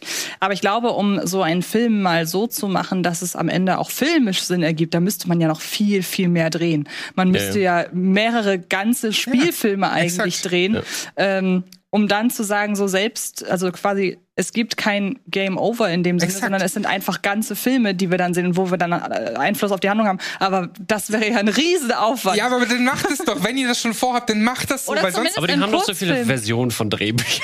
Ja, oder Ja. zumindest in Kurzfilmvarianten, dass man sagt, okay, wir haben jetzt irgendwie 10, 20 Minuten. Ey, ich sag's wie es ist. Ich bin ja großer Wrestling-Fan und ich habe äh, mich sehr viel mit dem Undertaker beschäftigt und ich kann dem auch viel verzeihen, was so Inszenierung angeht, aber das hier wirkt schon sehr, sehr billig. Es wirkt auf YouTube-Level.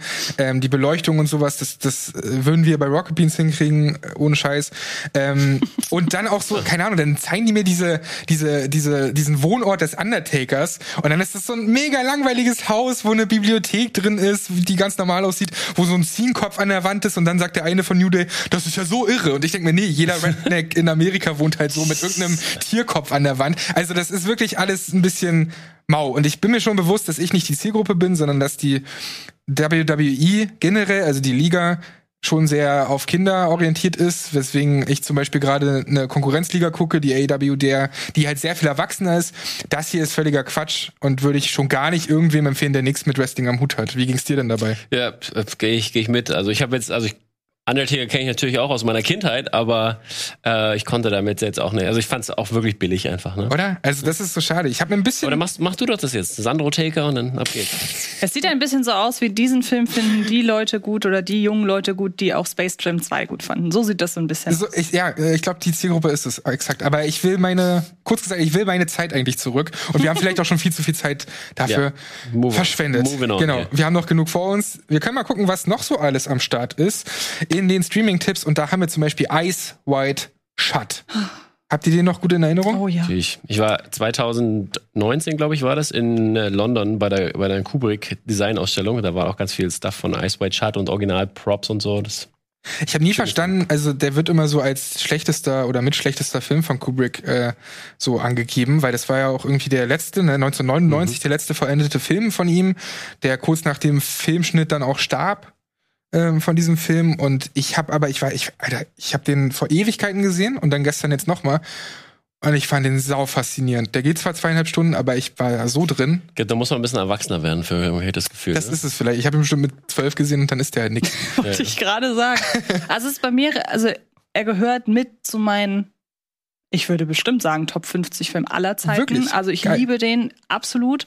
Und es ist jetzt schon wieder relativ lange her, dass ich den gesehen habe, aber ich sehe das Bild und habe sofort dieses äh, Piano-Motiv im Kopf und mhm. diese Bilder, ja. wie Tom Cruise da einfach verfolgt. Also was der für, bei mir für Paranoia ausgelöst hat, dieser Film, weil ich finde diesen ganzen Erotik-Part gar nicht so faszinierend, sondern viel faszinierender diese Paranoia, die der Film nach und ja. nach schürt. Mhm. Durch die ganze Inszenierung, vor allen Dingen durch die Musik.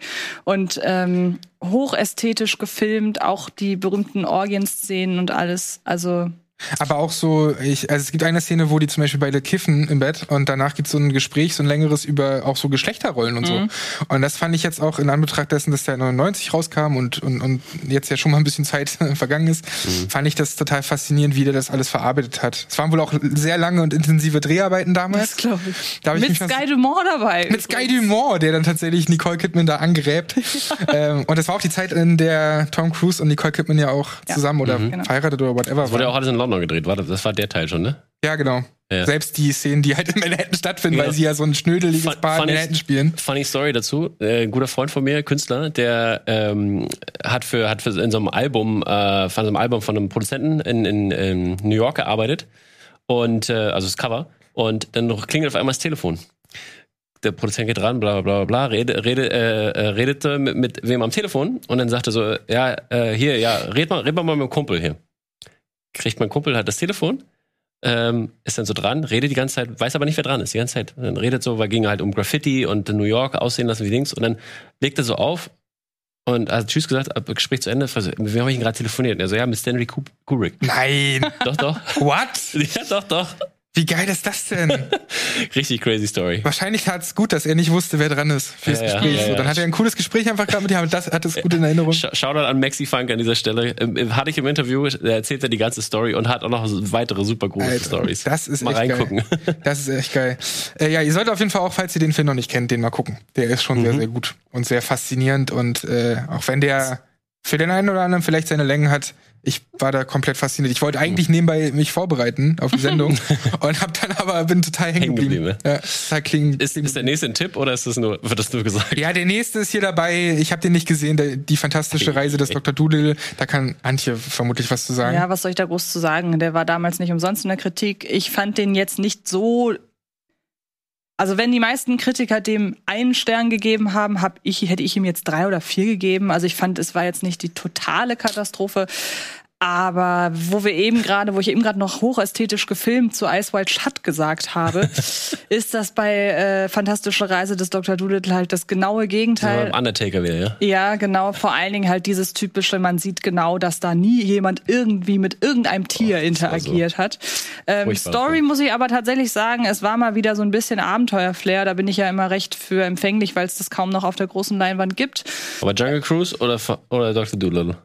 Auf jeden Fall Jungle Cruise, auf jeden Fall. Und den muss man sich auch wirklich nicht angucken. Ich wollte nur einmal kurz sagen, ich fand, es war jetzt nicht die Vollkatastrophe, sondern Für nur Kinder eine geht's, halbe. glaub ich. Für Für Kinder Kinder geht's, glaube ich, ganz gut. Äh, Sprechende Tiere, äh, why not? Hat ein paar ganz schöne Aufnahmen, wenn es mal nicht um die CGI-Tiere geht.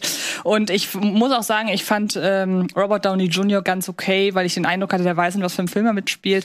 Er, Aber er, aber er hat das so produziert mit seiner Frau zusammen. Ja, aber das muss ja, das, ist auch- muss ist ja nie so was krass. heißen. Also ich mein, Also, und dann spielst du mit und du Ja, weißt, guck dir Vin Diesel an. Also der produziert Ja, auch viel mit okay, und das sitzt stimmt. da und hat keinen Bock auf irgendwas. Ja, aber ich hatte so das Gefühl, äh, er weiß auch, dass der Film jetzt nicht so geil ist. Und äh, Mhm. er passt irgendwie von seiner ganzen Attitüde ganz gut rein, macht das immer mit so einem, ich meine, das ist halt Robert Downey Jr., Mhm. Ja, ja. hat halt einen gewissen Charme. So. Ja. Muss man aber trotzdem Das auf gar keinen Fall gesehen haben. Nur wie gesagt, anstatt der absoluten Vollkatastrophe ist es für mich so eine halbe Katastrophe. Mhm. Aber das ist kein, kein Qualitätsmerkmal. Dann, Okay. next up, seit gestern gibt's ja anscheinend Black Widow Ja. auf Disney Plus. Ich fand ihn ja eigentlich ganz okay, aber ich fand trotzdem Shang-Chi um Welten besser. Black Widow war ein bisschen bland. Ja, der hatte einfach, finde ich, keine Fallhöhe. Der kam halt zu einem völlig falschen Zeitpunkt, den hätten sie gar nicht mehr bringen müssen. Ja, mein Problem war da halt auch irgendwie, und das wird dem Film nicht gerecht vielleicht, aber die Geschichte von Black Widow war für mich schon abgeschlossen. Ja, absolut. Weil, Das wir ist ja sehen Problem, ja. Ende Ja, ja. und so und wir haben sie jetzt schon über viele Jahre immer mal wieder gesehen. Sie war bei den ganzen Captain Mhm. Americas dabei und so und sie war immer cool. Aber wenn der Film jetzt irgendwie, weiß ich nicht, fünf Jahre vorher gekommen wäre, wäre es Ja, besser gewesen. Warum hat man keinen Film einfach keine Origin Story dann zu ihrer Schwester gemacht? Der Film ist eine halbe Origin Story von ihrer Schwester und Man muss ich ja jetzt überleiten können, ne? um es und quasi ich- wieder einzuführen. und ich kann es halt einfach nicht mehr sehen, wenn in einem Finale von einem Marvel-Film irgendwas irgendwo runterfällt oder einstürzt. Also das ist halt mittlerweile einfach. Ja. Nein. Fand ich auch. Ich fand ihn besser als Chang-Chi tatsächlich, aber naja. Du fandst sie besser? Ja, Chang-Chi hat mir nichts gegeben. Ich fand auch, ich finde auch komisch, dass er so gut wegkommt, weil Echt? Oh. Ich da mochte bleibt, den. da Ich bleibt, mochte den auch Ich mochte sehr. den sehr. Ja. Okay. okay. Dann bin Okay, ich bye. alleine mit dieser Meinung. Ciao. What if wenigstens? What If habe ich nur so drei, vier Folgen gesehen Okay, und okay, okay. Äh, naja, also seit Star Wars Visions finde ich What If schwierig, um ehrlich zu sein. Ja, das stimmt. Also, Ja, ich ne, recht, weil wenn da ich du dir da What If zu stehen hast, dann kannst du dich schon mehr austoben als das, was sie da machen bei Marvel. Mhm. Aber dazu vielleicht an anderer Stelle nochmal mehr. Ja, jetzt es Wieso Fußball. hat das eigentlich, das interessiert mich so irgendwie immer, warum hat das neulich getrendet? War das einfach, weil es die letzte Folge gab? Gab es Ja, da ja. irgendeine Kontroverse? Gestern, Nee, es gestern, ist- gestern war die letzte Folge. Genau. Okay, ach so. Naja, weil sie ja wöchentlichen Release haben, ne? Anders als jetzt Star Wars Visions ähm, kommt es ja wöchentlich und dann kommt es immer mal wieder in die Trends. Und ich glaube, diesmal gab's irgendwie was, was auch mit Endgame zu tun hat oder so. Okay. Auf jeden Ja, diesmal hat hat's, also ich habe es ich hab's gestern noch geguckt auch. Fällt mir gerade ein dazu. Und es hat es hat's, hat's ganz gut äh, umfasst und war war ähm, war dann am Ende doch gut. Okay. Ähm, mir fällt es schwer, eine Überleitung zu finden, aber lass uns einfach über diesen Film hier reden. Und zwar Das Wunder von Bären, den ich hier auf DVD habe seit vielen, vielen Jahren. Den liebe ich. Ich sag's, wie es ist. Ich weiß nicht, wie ihr über Das Wunder von Bären denkt. Den gibt's jetzt dann ab 8.10. auf Disney Plus. Ich war Fußballfan, bin jetzt nur noch Fan von Borussia Dortmund. Ist eine, Spiel ist eine komische Aussage, aber wenn man genau oder? drüber nachdenkt, versteht man's. Also so, so gut käme ich nicht aus. Nee, also natürlich, das ist die Geschichte von dem äh, WM-Finale 1954 in Bern, als die WM äh, in der Schweiz stattfand. Und es ist meiner Meinung nach einer der besten deutschen Filme, in dem es nicht nur über das eigentliche Finale geht, sondern über eine Geschichte eines heimgekehrten Kriegsgefangenen, äh, der seinem Sohn immer näher kommt über den Fußball halt. Also er ist anfangs halt echt ein totales Arschloch so und äh, ich fand es auch damals, ich muss zugeben, ich habe den jetzt seit ein paar Jahren nicht mehr gesehen, aber ich fand den richtig gut geschauspielert. Und zwar nicht so, wie wir es vorhin gesagt haben, von wegen, die lesen da nur irgendwelche Drehbücher ab, äh, die sie auswendig gelernt haben, sondern ähm, das ist ein gutes dieser Film gibt dir ein gutes Gefühl, wie es halt damals war in der Nachkriegsära und was das auch für die Leute bedeutet hat und was Fußball bedeuten kann, wenn du eine längere schlechte Zeit hattest und äh, diese ganze Euphorie, die dann in Deutschland dann halt 54 abging, so ein bisschen mitnimmst. Und mich hat der Film damals echt beflügelt und ich werde mir den demnächst auf jeden Fall auch nochmal angucken. Mhm. Und kann den euch empfehlen. Hast du den mal gesehen? Ich habe den nie gesehen. Ähm, mich schreckt, äh, schreckt an dem Film tatsächlich so ein bisschen ab und ich finde, das erkennt man schon so ein bisschen am Cover, dass der halt so aussieht wie so ein typisch deutscher Historienfilm. Einfach mal Sepiafarben draufgeklatscht, Weichzeichner hochgefahren. Kann ich nicht verneinen, aber gut, der ist doch von 2005 Aber, ma- oder so. aber immerhin spielt er ja wirklich in der Vergangenheit. Ich wollte gerade sagen, Sepiafarben und rote Schrift, das gab's schon vor Till Schweiger. Also, ähm, Ganz leicht. wo Synchro- übrigens der neue Trailer draußen ist, sollten wir uns einfach mal angucken. Okay, vielleicht ja bei einem Tease Me mal. Tease Me Till Schweiger Edition. Oh Gott, das wird großartig. Aber äh, noch ein weiterer deutscher Film, der auch am 8.10. auf Disney Plus startet, ist Herr Lehmann. Habt ihr Verbindungen zu Herr Lehmann? Schon lange her, dass ich ihn geguckt habe, muss ich sagen. Ich kann mich, kann mich dunkel erinnern. Ich, ich habe das Gefühl, ich ver verwechsel den gerade mit irgendeinem anderen Film die ganze Zeit im Kopf, aber Ich habe den als Vorbereitung geguckt auf Magical Mystery damals, Mhm. der ja ein Sequel zu Herr Lehmann ist. Ich weiß aber bei beiden nicht mehr, worum es geht. Ehrlich gesagt. Ich finde, also ich, ich, ich weiß, Wendezeit, ne? Wendezeit oder, oder Vorwendezeit? ja, Christian Ulmen und Detlef Buck. Ja. Ich finde den halt, ich fand den damals echt gut. Äh, Kann ich aber die Handlung jetzt auch nicht mehr zusammenfassen. Würde aber vorsichtig eine Empfehlung aussprechen anhand dessen, dass ich den sehr gut in? Erinnerung habe. Ich Ja, wollte ich gerade sagen, ich habe ihn auch nicht negativ in Erinnerung. Das reicht ja manchmal schon. Hm. Ja, damit, weil wir nicht mehr so viel Zeit haben, würde ich einfach direkt weitermachen mit den Mediathekentipps. Da haben wir nämlich auch noch das ein oder andere. Ein Film, der mich sehr interessiert, den ich noch nicht gesehen habe, ist Freies Land. Denn Herr Schröckert meinte, dass der so ein bisschen ist wie La Isla Minima. Und Der ist nicht nur so ein bisschen so, es ist ein Remake. Ein Ach, es ist sogar ein Remake, deutsches Remake. Äh, aber halt zu 100% adaptiert ins Deutschland. So, Mhm. also es Geil. ist wirklich und von der trotzdem, man merkt total, dass es ein Remake ist, aber es ist genauso wie ein Remake sein sollte. Spielt das im Ansicht nach. Ruhrpott oder wo? sp- Oh, ich weiß es nicht mehr. Weil Ich finde das echt interessant, Keine weil der. Film, der hatte ja, das ist ein spanischer, ne? La Isla Minima. Spanisch, ja. Und der hat so eine Sogwirkung, die auch ein True Detective damals hatte, die Ja. erste Staffel. Ne, ist auch so ein bisschen vergleichbar. Und Freies Land, du hast gerade auch schon äh, Daumen nach oben gegeben, du Ja. mochtest den auch. Ich habe den sehr gemocht, ja, mir hat der wirklich gut gefallen. Also ich, ich bin ja empfänglich für so ein bisschen Krimi-Stuff Mhm. und das war genau up my alley. Von unserem guten Freund Christian Albert, der ja Mhm. auch schon ein paar Mal saß. Ich habe ihn bisher leider immer nur so in Ausschnitten geguckt. Ähm, muss jetzt auch endlich mal anfangen, den wirklich am Stück zu gucken. Ich weiß auch spontan überhaupt nicht, wo der verortet ist. Kannst du mir das einmal noch? In, in welche Richtung meinst du? in Also ab Zeit und Ort. Achso, ja. Ach so, ähm, ja, ich glaube, war, war es Ende der 70er? Ich glaube, Ende 70er oder, ähm, oder Ende der 60er. Also ein, irgendwas am Ende von einer Dekade in, in dieser Richtung. Ähm, und äh, oh, der Ort weiß ich auch nicht mehr genau. Was- Ich hätte, jetzt, ich hätte jetzt fast Sachsen gesagt, aber ich glaube nicht. Aber ist ja, glaube ich, auch gar nicht so relevant. Ja. Es steht wieder Nee. ein Mordfall. Genau, es ist aber ländlich. Also es ist auf jeden Fall in einer ländlichen Gegend und ähm, ja. und Aber genau es ist ja cool, sorry. Und genau wie La Isla Minima geht es eben nicht nur um den Mordfall, sondern um das ja, Ergründen dessen, wo dieser Mordfall stattfindet und Einordnung in die Zeit und alles. Also, Und das finde ich spannend, dass es halt nicht nur so ein Remake ist, äh, weil dann wäre ja die Frage, okay, welchen Grund hat er denn, diesen Film zu remaken? Klar. Aber wenn du sagst, dass es dann auch irgendwie auf Deutschland übertragen Genau, wird und so, ja. dann finde ich es wirklich Ja. ähm, sehr, sehr spannend. Ist auf jeden Fall in der ZDF-Mediathek, genauso wie das Schweigende Klassenzimmer, den ich auch noch nicht gesehen habe. Ist ja Lehrer-Content, aber. Es, Oh, ich den hab's- hast du ich hab, nicht gesehen, Ich habe oder? gelesen, aber es hat, ich habe nur gelesen. Ich weiß aber auch gar nicht worum es ging und es hat mich überhaupt total abgeturnt und ich wollte dann Du nicht. mal gesehen? äh, ich habe ihn gesehen. Ich würde einfach sagen, äh, basiert ja auf einem wahrscheinlich auch in Schulen sehr viel gelesenem Roman. Und ja, ich sag mal so, wäre ich jetzt in der Zeit, in der ich das Buch lesen müsste, würde ich mir den Film angucken. Ist eine wirklich gut gemachte Produktion, kam auch damals wirklich gut weg äh, bei der Presse. Ist jetzt aber auch nichts, wo ich sage, das gucke ich mir noch mal an, einfach, weil warum soll ich mir das noch mal angucken? Aber wer äh, Interesse an dem Stoff hat, der ist gut, gut übertragen auf, Hm. aufs Medium Film und deshalb kann man sich den echt mal geben, wenn man an der Geschichte interessiert ist. Ich finde es immer ein bisschen problematisch mit so Lehrer-Content, äh, wenn ich das dann immer, wenn ich das sehe in Filmen, auch wie, wie dann äh, LehrerInnen dargestellt werden, ist das schon immer ein bisschen, hm. Klischeehaft, meinst du, oder? Ja, zu, zu sehr klischeehaft. Ich habe jetzt einen Freund von mir, der hat äh, den krass Klassenfahrtfilm gerade gemacht. Und ähm, der, äh, da gibt's ja auch die Lehrerrollen. Dann dachte ich mir so, nee, das, so, so ist das nicht. Was sagst du zu Fuck You Goethe? Bitte? Was sagst du zu Fuck You Goethe? Ja, absolut nicht. aber konntest du, äh, das Lustige ist, ich, Ich konnte mich, ich konnte, ich, ah, also das verstehe ich alles. So ist, so ist das auch ein bisschen. Ne? Also ich meine, es ist natürlich sehr, sehr stark überzeichnet. Wollte ich gerade sagen, eben. Also ich bin halt selber in der Brennpunktschule äh, aufgewachsen, hätte ich fast gesagt. Also Ja. bin selbst auf eine Brennpunkt, Brennpunktschule gegangen.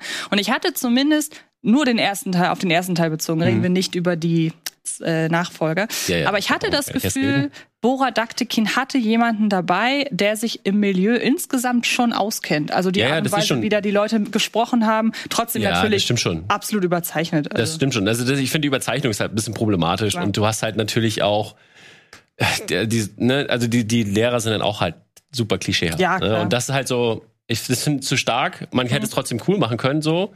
Ähm, ohne dass es halt irgendwie großartig Ja. ähm, problematisch wird. Weil, Ähm, wie gesagt, ich, ich hatte, äh, ein kleiner Fun-Fact hier, nämlich ein ehemaliger Schüler äh, von mir, der hat gerade hier ein nasser Hund, ist der Hauptdarsteller. Ach, witzig. Haben wir auch, äh, habt ihr, glaube ich, drüber gesprochen vor zwei, drei Wochen irgendwie. Ja, ich war da nicht Mit dabei, dem, aber wo, er, wo er heimlich ein Jude ist halt Mhm. und dann, ne?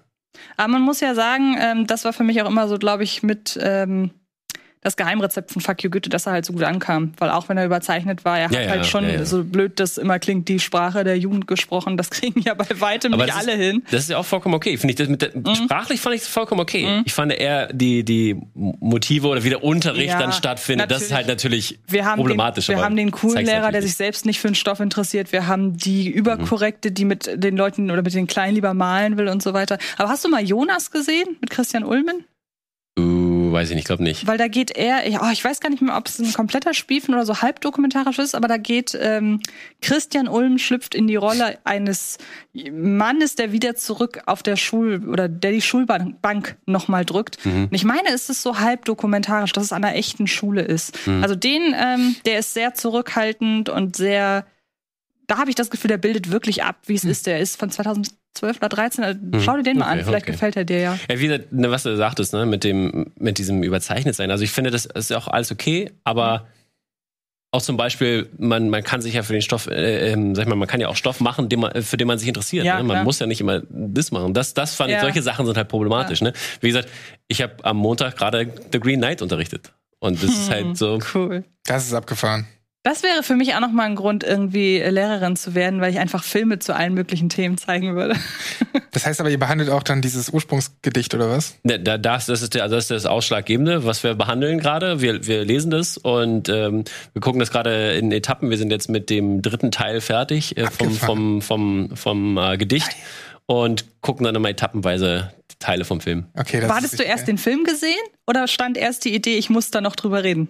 Ähm, War das Zufall, dass der Film jetzt gerade kam das, oder war, das Thema das hat im Lehrplan natürlich, steht? das hat natürlich, weil im Lehrplan muss dann natürlich was machen und das, das Thema gerade im Englisch-Leistungskurs ist gerade Aims and Ambitions. Ah. Für das erste Se- Semester, also ist der 12. Klasse Leistungskurs, Shoutout hier an dieser Stelle. und äh, die, ähm, da habe ich halt gedacht, so, ey, passt super, weil Hm. das ist genau das, was der Film halt äh, ausmacht. Und äh, dann nehme ich das doch.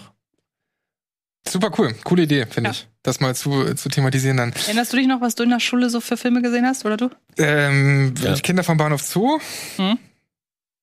Bei mir war Und dann hatten wir natürlich immer so kurz vor den Ferien haben wir irgendwie, Ja. aber random Unterhaltungsfilme, nicht Ja. irgendwas, was wirklich was gelehrt Das hat. stimmt, ja. also Matrix war halt bei uns halt, ne, im Philosophieunterricht.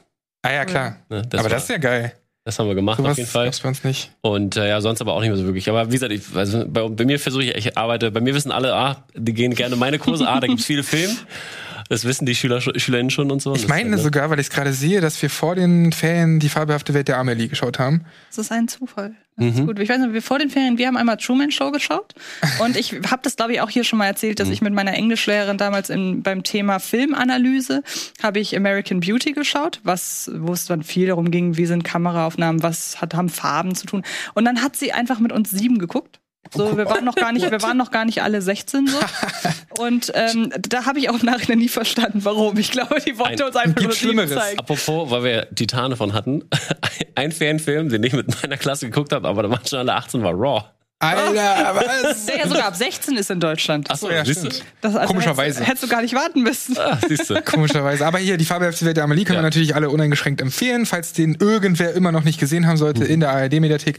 Und geliefert hatten wir vor kurzem schon mal bei Kino Plus. Äh, guckt da gerne noch mal in die Folge rein. Das war irgendwie auf Arte oder sowas. Jetzt ist das eben auch in der ARD-Mediathek mit Bjarne Mädel. Bin mir sicher, dass das ganz cool ist. Ja. Was wir außerdem noch haben, und so viel Zeit haben wir ja nicht mehr, aber wir machen das einfach trotzdem jetzt weiter, sind die News und zwar folgende.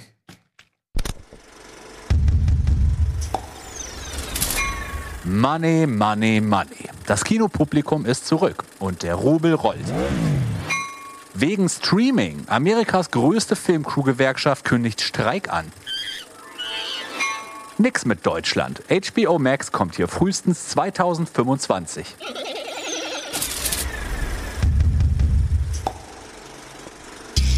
Da muss ich wirklich weinen. Ach, HBO Max. Das ist ein sehr, sehr komischer Deal. Lass uns doch vielleicht damit direkt mal anfangen. Und zwar ähm, hatten wir es vor kurzem auch schon bei Kino Plus, dass es natürlich nach Europa vermehrt kommt. Jetzt sind auch Preise und weitere Details bekannt. Und zwar in Schweden, Dänemark, Norwegen, Finnland und Spanien startet das jetzt am 26.10. schon. Portugal, Polen, Tschechien, Ungarn, Türkei, Holland und acht weitere europäische Märkte kommen dann 2022.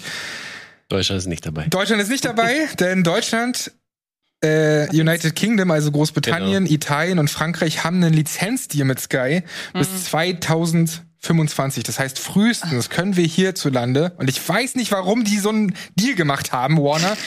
Vor allen Dingen wann? Haben die den im Zuge von Corona gemacht? Ich habe nee, gehört, der war schon, der, das läuft doch schon ganz, ganz lange. Da die, haben sie viel, die haben ja viel HBO Max immer schon gehabt bei Sky, ne? Genau, also da, vorher äh, war es ja HBO allgemein. Ne? Äh, ich meine, äh, das heißt ja viel HBO-Serien. Das ja, ja, genau, ja, so viel HBO-Content und das wurde ja dann erst später dann halt, äh, ähm, ne, also beziehungsweise dann kam der HBO Max-Content mhm. wahrscheinlich dazu. Ist ja ähnlich wie mit dem Hulu-Content und Hulu FX-Content, der halt jetzt auf Stars ist, da ist ja auch nicht alles mhm. da. Ne? naja, nicht nur Stars, ne? also auch gerade hier bei HBO Max, das wird verteilt in Deutschland, nicht nur bei Sky, sondern auch Warner TV Serie, mhm. TV Now, Prime Video und Stars Play. Das sind so fünf Channel, auf, auf denen so HBO Max Produktionen mhm. verteilt werden. Und ich finde es halt wirklich furchtbar, dass wir das noch bis 2025 so haben werden. Ja, Licensing Deals sind schon. Und was mich halt so wundert ist, ja, sie haben diesen Exklusivdeal, aber der ist ja relativ kurz immer von den Zeitspannen. also ich meine, wir haben jetzt schon die Möglichkeit, Filme wie In the Heights, wie Conjuring 3. Ich meine, also Conjuring 3 kommt einfach nächste Woche auf DVD und Blu-ray raus mhm. und läuft halt auch schon seit ein paar Wochen bei iTunes. Also äh, laufen im Sinne von da kann man ihn herunterladen. Mhm. Genauso wie In the Heights, wie Judas and the Black Messiah, Wonder Woman und so weiter und so fort. Und da frage ich mich, was, was bringt denen denn diese kurze Zeitspanne, die das wirklich exklusiv Bis nur bei Sky. Tage ist es, ne? Oder sowas? Also oder? nicht 5, viel länger als Also jetzt bei, ne? im Falle von HBO Max sind es 45 Tage nach dem Kinostart, sind die dann bei Streaming. Es ist natürlich so in Amerika, dass sogar Dune jetzt am 22.10. dort startet, mhm. zeitgleich auf HBO Max, so. Und. Aber nee, nee, nee, startet doch gar nicht auf HBO Max. Doch. Das haben sie doch rausgenommen, dachte ich. Nee, nee, Dune ist drin. Ja. Bist du dir sicher? Ja. Das war ein das rausgenommen, weil das jetzt auch sogar, vor allem, weil er jetzt, weil er ja später startet in, in, in den USA als bei uns hier. Ja, das ist ja deren Vorteil. Dadurch hat er jetzt schon, wo wir auch gleich zukommen, 100 Millionen schon in Europa gemacht, mhm. unter anderem. Ähm, aber sie haben daran festgehalten. Es mhm. war ein Hin und Her, weil Villeneuve ja. ja auch ständig sich gegengestellt hat, aber. Ja, ich dachte, das hätten sie, das hätten sie schon mal gesprengt. Das ist nicht nee, nee, das kommt 100 pro. Also ich habe auch ich verfolge jeden Shit bei dir. Ja, alles gut. Und äh, zuletzt sehr viel Werbung dafür wieder gesehen. Aber die, und dann ist halt im Netz, ne? Aber die Nachrichtenlage bei Dune ist auch, die ging ja so in, Absolut. im Laufe der Monate vor Start. Also ich kann das gut nachvollziehen, dass man da irgendwann den Überblick verliert. So ging es mir ich, auch irgendwann. Ich meine, sie brauchen halt auch Argumente für HBO Max, denn natürlich ist das hierzulande, weil bei uns das alles anders verteilt ist, gibt's genug Argumente dafür, aber in Amerika ist es ja so, dass HBO und HBO Max im Juni 2021 bei 67,5 Millionen Abonnenten und Abonnentinnen war. Und das ist ja nichts im Vergleich zu einem Disney Plus, die nach einem Jahr schon bei über 100 Millionen waren. Deswegen verstehe ich schon, wenn da so Produzenten und so sagen, ja klar, wir brauchen halt auch sowas wie Dune auf unserer Plattform.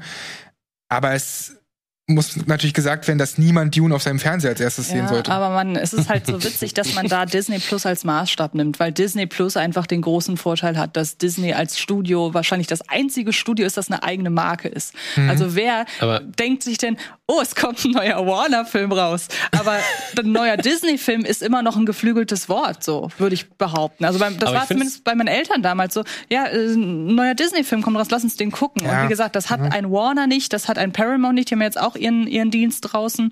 Apple hat sich noch gar nicht etabliert im, im Streaming- und Filmemarkt. Aber das finde ich gar nicht. Apple finde ich auch finde ich richtig gut, was sie an Content haben. Auf jeden ja, Fall. Schon, aber, aber die Zahlen sind Achso, die Zahlen, genau, achso, das meinst du, genau. Entschuldigung. Das, hat sich ja noch nicht durchgesetzt. Das hat sich ja noch nicht. Ja. Also aber bei Disney finde ich es auch komisch, weil Disney hatte lange Zeit keinen exklusiven Content, der mhm. richtig herausgestochen hat. So. Und das aber da hat herausgestochen, dass man einfach ad hoc alle Zeichentrick- und Animationsfilme hatte. Und wenn ich noch überlege, früher, das war ein richtig, in meiner Schulzeit hatte das, war der Marktwert von einer Person plötzlich hier, wenn die eine Sammlung an Disney-Videos zu Hause hatte. Das stimmt, also, aber ich meine, mit DVDs, irgendwer hatte bestimmt die tolle Disney Collection. Ja, natürlich, die habe ich zu Hause. Ja, siehst du, Fall. also. Aber es ist auf jeden Fall eine spannende Zeit, wie ich finde, ähm, weil das wird sich ja auch anhand von Dune und weiteren Filmen zeigen, ob das ganze Konzept irgendwie aufgeht und gerade auch, wie sie es dann hier in Europa machen, außer in Deutschland. ähm, und deswegen, ey, ich bin so gespannt, wo das hingeht. Was wir aber sehen, und das ist eine sehr schöne Meldung, wie ich finde, ist, dass Leute trotz Streaming mega Bock auf Kino haben und das sind so voll. Genau, dass ja. beides koexistieren kann. Wir haben es schon ein paar Mal thematisiert, auch jetzt bei Kino Plus, dass so ein Dune echt auch in Hamburg oder in Berlin oder so immer ausverkauft ist, gerade wenn du OV-Vorstellungen willst, gerade wenn du mhm. abends gehen willst, so, dann ist das immer sehr voll. Wie gesagt, die sind jetzt bei 104 Millionen Dollar Ich war im IMAX an einem Mittwoch um 14 Uhr im, bei, bei Dune, war voll.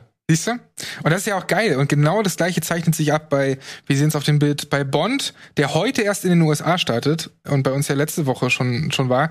Und zwar hat er bei uns 1,17 Millionen KinobesucherInnen gehabt. Ja, ich war, also A, muss man das mal hochrechnen darauf, was denn wäre, wenn die Kinoauslastung bei 100 Prozent Ja, wäre. voll. Und vor allen Dingen, ich war am Donnerstag, letzte Woche Donnerstag um 12.30 Uhr in der Astor Film Lounge bei uns zu einer Pressevorführung. Das Kino war voll und ich dachte, ich habe noch gefragt, was ist denn sonst für eine Veranstaltung? Und hat man mir gesagt, nee, ist einfach nur ein Bon- eine Bond-Vorstellung. Krass, das also Bond ist- 12.30 Uhr an einem Donnerstag. Das ist ja die Sache, ne? Dann vor allem, Ja, das Zeit. Ja. Das, das ist bei uns vor allem in Deutschland der beste Kinostart seit Star Wars 9. Was jetzt auch schon wieder ein Weilchen her ist. Krass. Und da muss man sagen, ey, krass, wie viele Leute, Das in Corona-Zeit. genau, wie viele Leute Bond dann tatsächlich noch anzieht oder aber, an, an, ja, an Leute aber zieht. das waren jetzt Filme, wo man es sicher, wo man es ahnen konnte. Und dann kommt halt einfach Venom 2. Der genauso gut, also nicht genauso gut performt, aber der auf für sein Level auf vergleichbarem Niveau einfach performt. Wer hat denn damit gerechnet? Der ist allein in Amerika mit 90 Millionen gestartet. Ne? Das sind jetzt schon fast die Zahlen, die halt eben Dune. Aber ich, ich habe jetzt, ich habe ich hab schon viele schlechte Kritiken gelesen. Jetzt habe ich eine richtig gute gehört. Und die hat mich so überzeugt, dass ich den Film jetzt doch gucken möchte. ja, ich, ich erwarte nicht viel von, aber es ist der beste auch da wieder, ne? Der beste US-Kinostart in der Corona-Zeit Wow. äh, für Venom 2, was bisher Black Widow war zuletzt. Ähm, und sogar stärker, also der ist, stand jetzt sogar stärker als sein Vorgänger. Venom 1 hatte Ja, zu ja. dem Zeitpunkt irgendwie 80,3 äh, und Das macht Venom ja 2 hat irgendwie gar 90. keinen Sinn. Und das checke ich auch nicht. Also die Leute müssen anscheinend wahnsinnig viel Bock auf Kino haben. Also ich meine, Venom war ja jetzt auch nicht unbedingt der Film, der jetzt von seiner guten Mundpropaganda gelebt hat. Ich fand den wirklich in Ordnung dafür, dass ich absolut nichts erwartet habe. Und der war so schön kurz vor allem. Aber wie gesagt, also das war jetzt kein Film, wo man gesagt hat, hat davon gelebt, der wurde im Nachhinein zu einem Kultfilm. Ist ja Quatsch. Hast du den zweiten ja schon gesehen, oder? Nee, habe ich noch nicht. Nächste Woche steht er bei uns an. Und da rechts sehen wir einen Film für alle, die sich das wundern. Äh, ein chinesischer Film, der allen die Show stiehlt. Und zwar The Battle of Lake Changjin. Das ist ein dreistündiger Film, der ein 200 Millionen, Millionen Budget hatte. Ist das der 800, oder wie hieß das auf Nee, der, der, ist der war letztes Jahr. Ach, der war letztes Jahr. Der war letztes Jahr so erfolgreich. Der ist jetzt gerade der erfolgreichste Film. Laut Forbes hat der umgerechnet 237 Millionen Dollar gemacht am Startwochenende. Und ich finde, das ist schwer zu vergleichen, weil die haben halt einfach irgendwie 1,4 Milliarden Leute Nur im dort. asiatischen Raum, ne? Hast du da die Zahlen, die du gerade gesagt Das hast? ist nur Das sind nur China, die chinesischen Zahlen Okay. sogar, ne? Also nur in, nur in China. Und innerhalb einer Woche hat er über 400 Millionen Dollar gemacht, umgerechnet. Ähm, das sind natürlich auch, muss man sagen, Werte, die, wo ich nicht weiß, ob man denen trauen darf. Ja, aber trotzdem, das, das ist ja der Grund, warum halt, sag ich mal, der chinesische oder beziehungsweise der asiatische Markt so verdammt wichtig ist für, für die ganzen Häuser. Und deswegen muss dahin auch gecatert werden. Und deswegen war hat Shang-Chi ja wahrscheinlich auch, oder beziehungsweise hat man sich das erhofft halt, ne, dass mit so viel äh, asiatischen äh, SchauspielerInnen da halt. Und deshalb war Monster Hunter im Nachhinein noch ein Flop. Weil den, sie haben sie ja nach Ja. zwei, drei Tagen Ja. vom, vom chinesischen Markt genommen. Ja, das ist ja auch Müll, der Film. Also, ja, das zu auch. Recht. Das auch, aber das war nicht eine. Irgendwie ist die Nachricht damals so ein bisschen untergegangen. Mhm. Dass Monster Hunter einfach nach, ich glaube, 48 Stunden vom chinesischen Markt genommen wurde, Das ist weil so man. krass. Das ist so verrückt. Er ist jetzt schon der, Welt, äh, der viert erfolgreichste Film weltweit. Dieser Battle Echt? of hm, Wow. nach äh, Fast and Furious 9 und zwei weiteren chinesischen Filmen, Detective Chinatown 3 und Hi Mom. Ja. Also der chinesische Markt, ne, also der der übertrifft auf jeden Fall alles. Die Leute haben Bock auf Kino. Ich bin froh, solange so ein Film wie Dune gemacht wird, dass Leute selbst in Venom 2 gehen. Soll mir recht sein. Ja. Und habt ihr von diesem äh, Streik mitbekommen? Da müssen wir auch noch mal kurz drüber reden. Das Einzige, was ich mitbekommen habe, ist eben der Ursprung im Streaming, dass halt für Autorinnen und Autoren die Gegebenheiten oder die, das Geld, das sie kriegen bei Streamingdiensten so wahnsinnig gering ist. Das ist richtig schäbig, Mhm. weil du hast vorhin schon Apple TV Plus erwähnt, oder ihr beide. Ähm, wenn eine Plattform in den USA unter 20 Millionen Abonnenten hat, ist sie dazu berechtigt, sehr geringe Löhne auszuzahlen. Wo ich so denke, was ist denn das für eine Kacke? Super Vertragsklausel. Und dazu zählt tatsächlich Apple TV Plus. Die haben nicht mal Ah. 20 Millionen äh, regelmäßige Abonnenten und Abonnenten. Aber die Frage ist ja, ne, wie rum läuft es auch? Also ich meine, klar hast du die Exclusive-Serien, aber der größte Teil wird ja eingekauft. Also Mhm. dann ist ja wahrscheinlich alles schon geschrieben und der Film schon fertig produziert, so nach dem Motto, ne? Also dann sagen sie dann, okay, äh, wir wollen dafür weniger jetzt, weil wir haben weniger.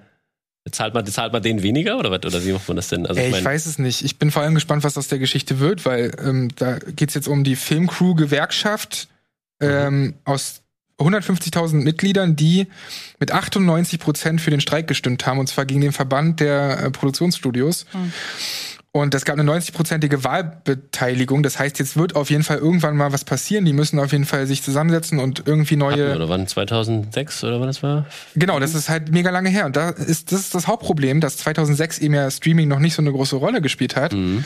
Und dass deswegen alles aktualisiert werden müsste. Und das war ja schon so verrückt. Ne? Ich meine, damals, äh, erinnere mich noch, die Staffeln waren ja immer 20, 20 plus Folgen lang. Und mhm. dann auf einmal waren sie nur noch 10, 12. Mhm.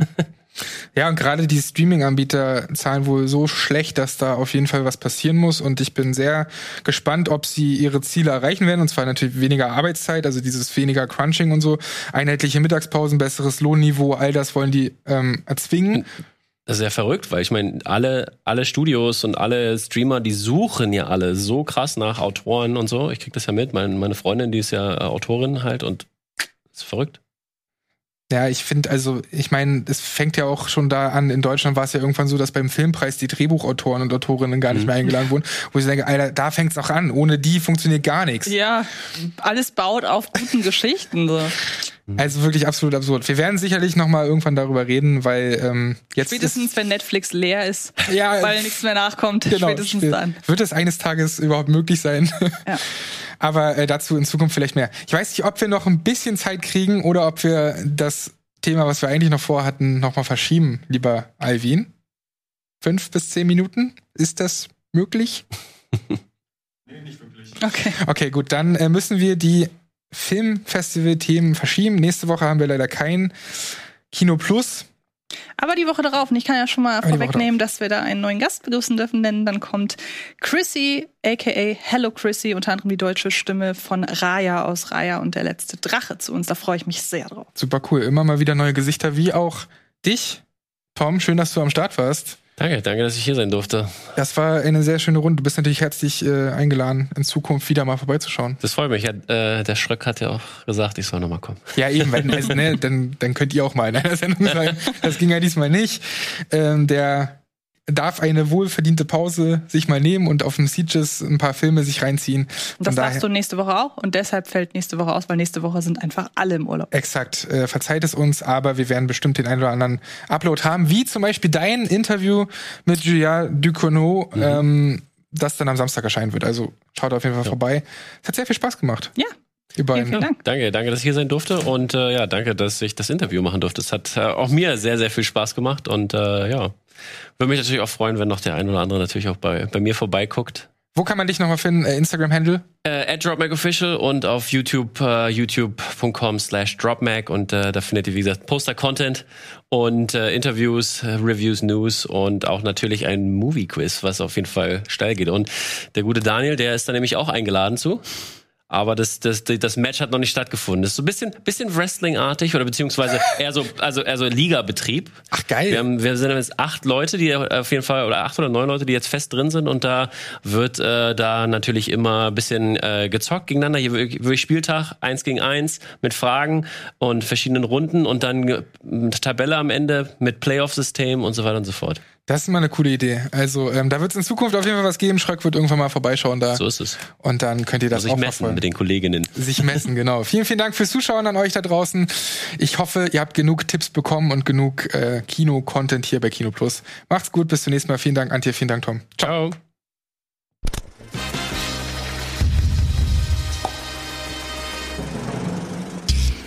Diese Sendung kannst du als Video schauen und als Podcast hören. Mehr Infos unter rbtv.to/kinoplus.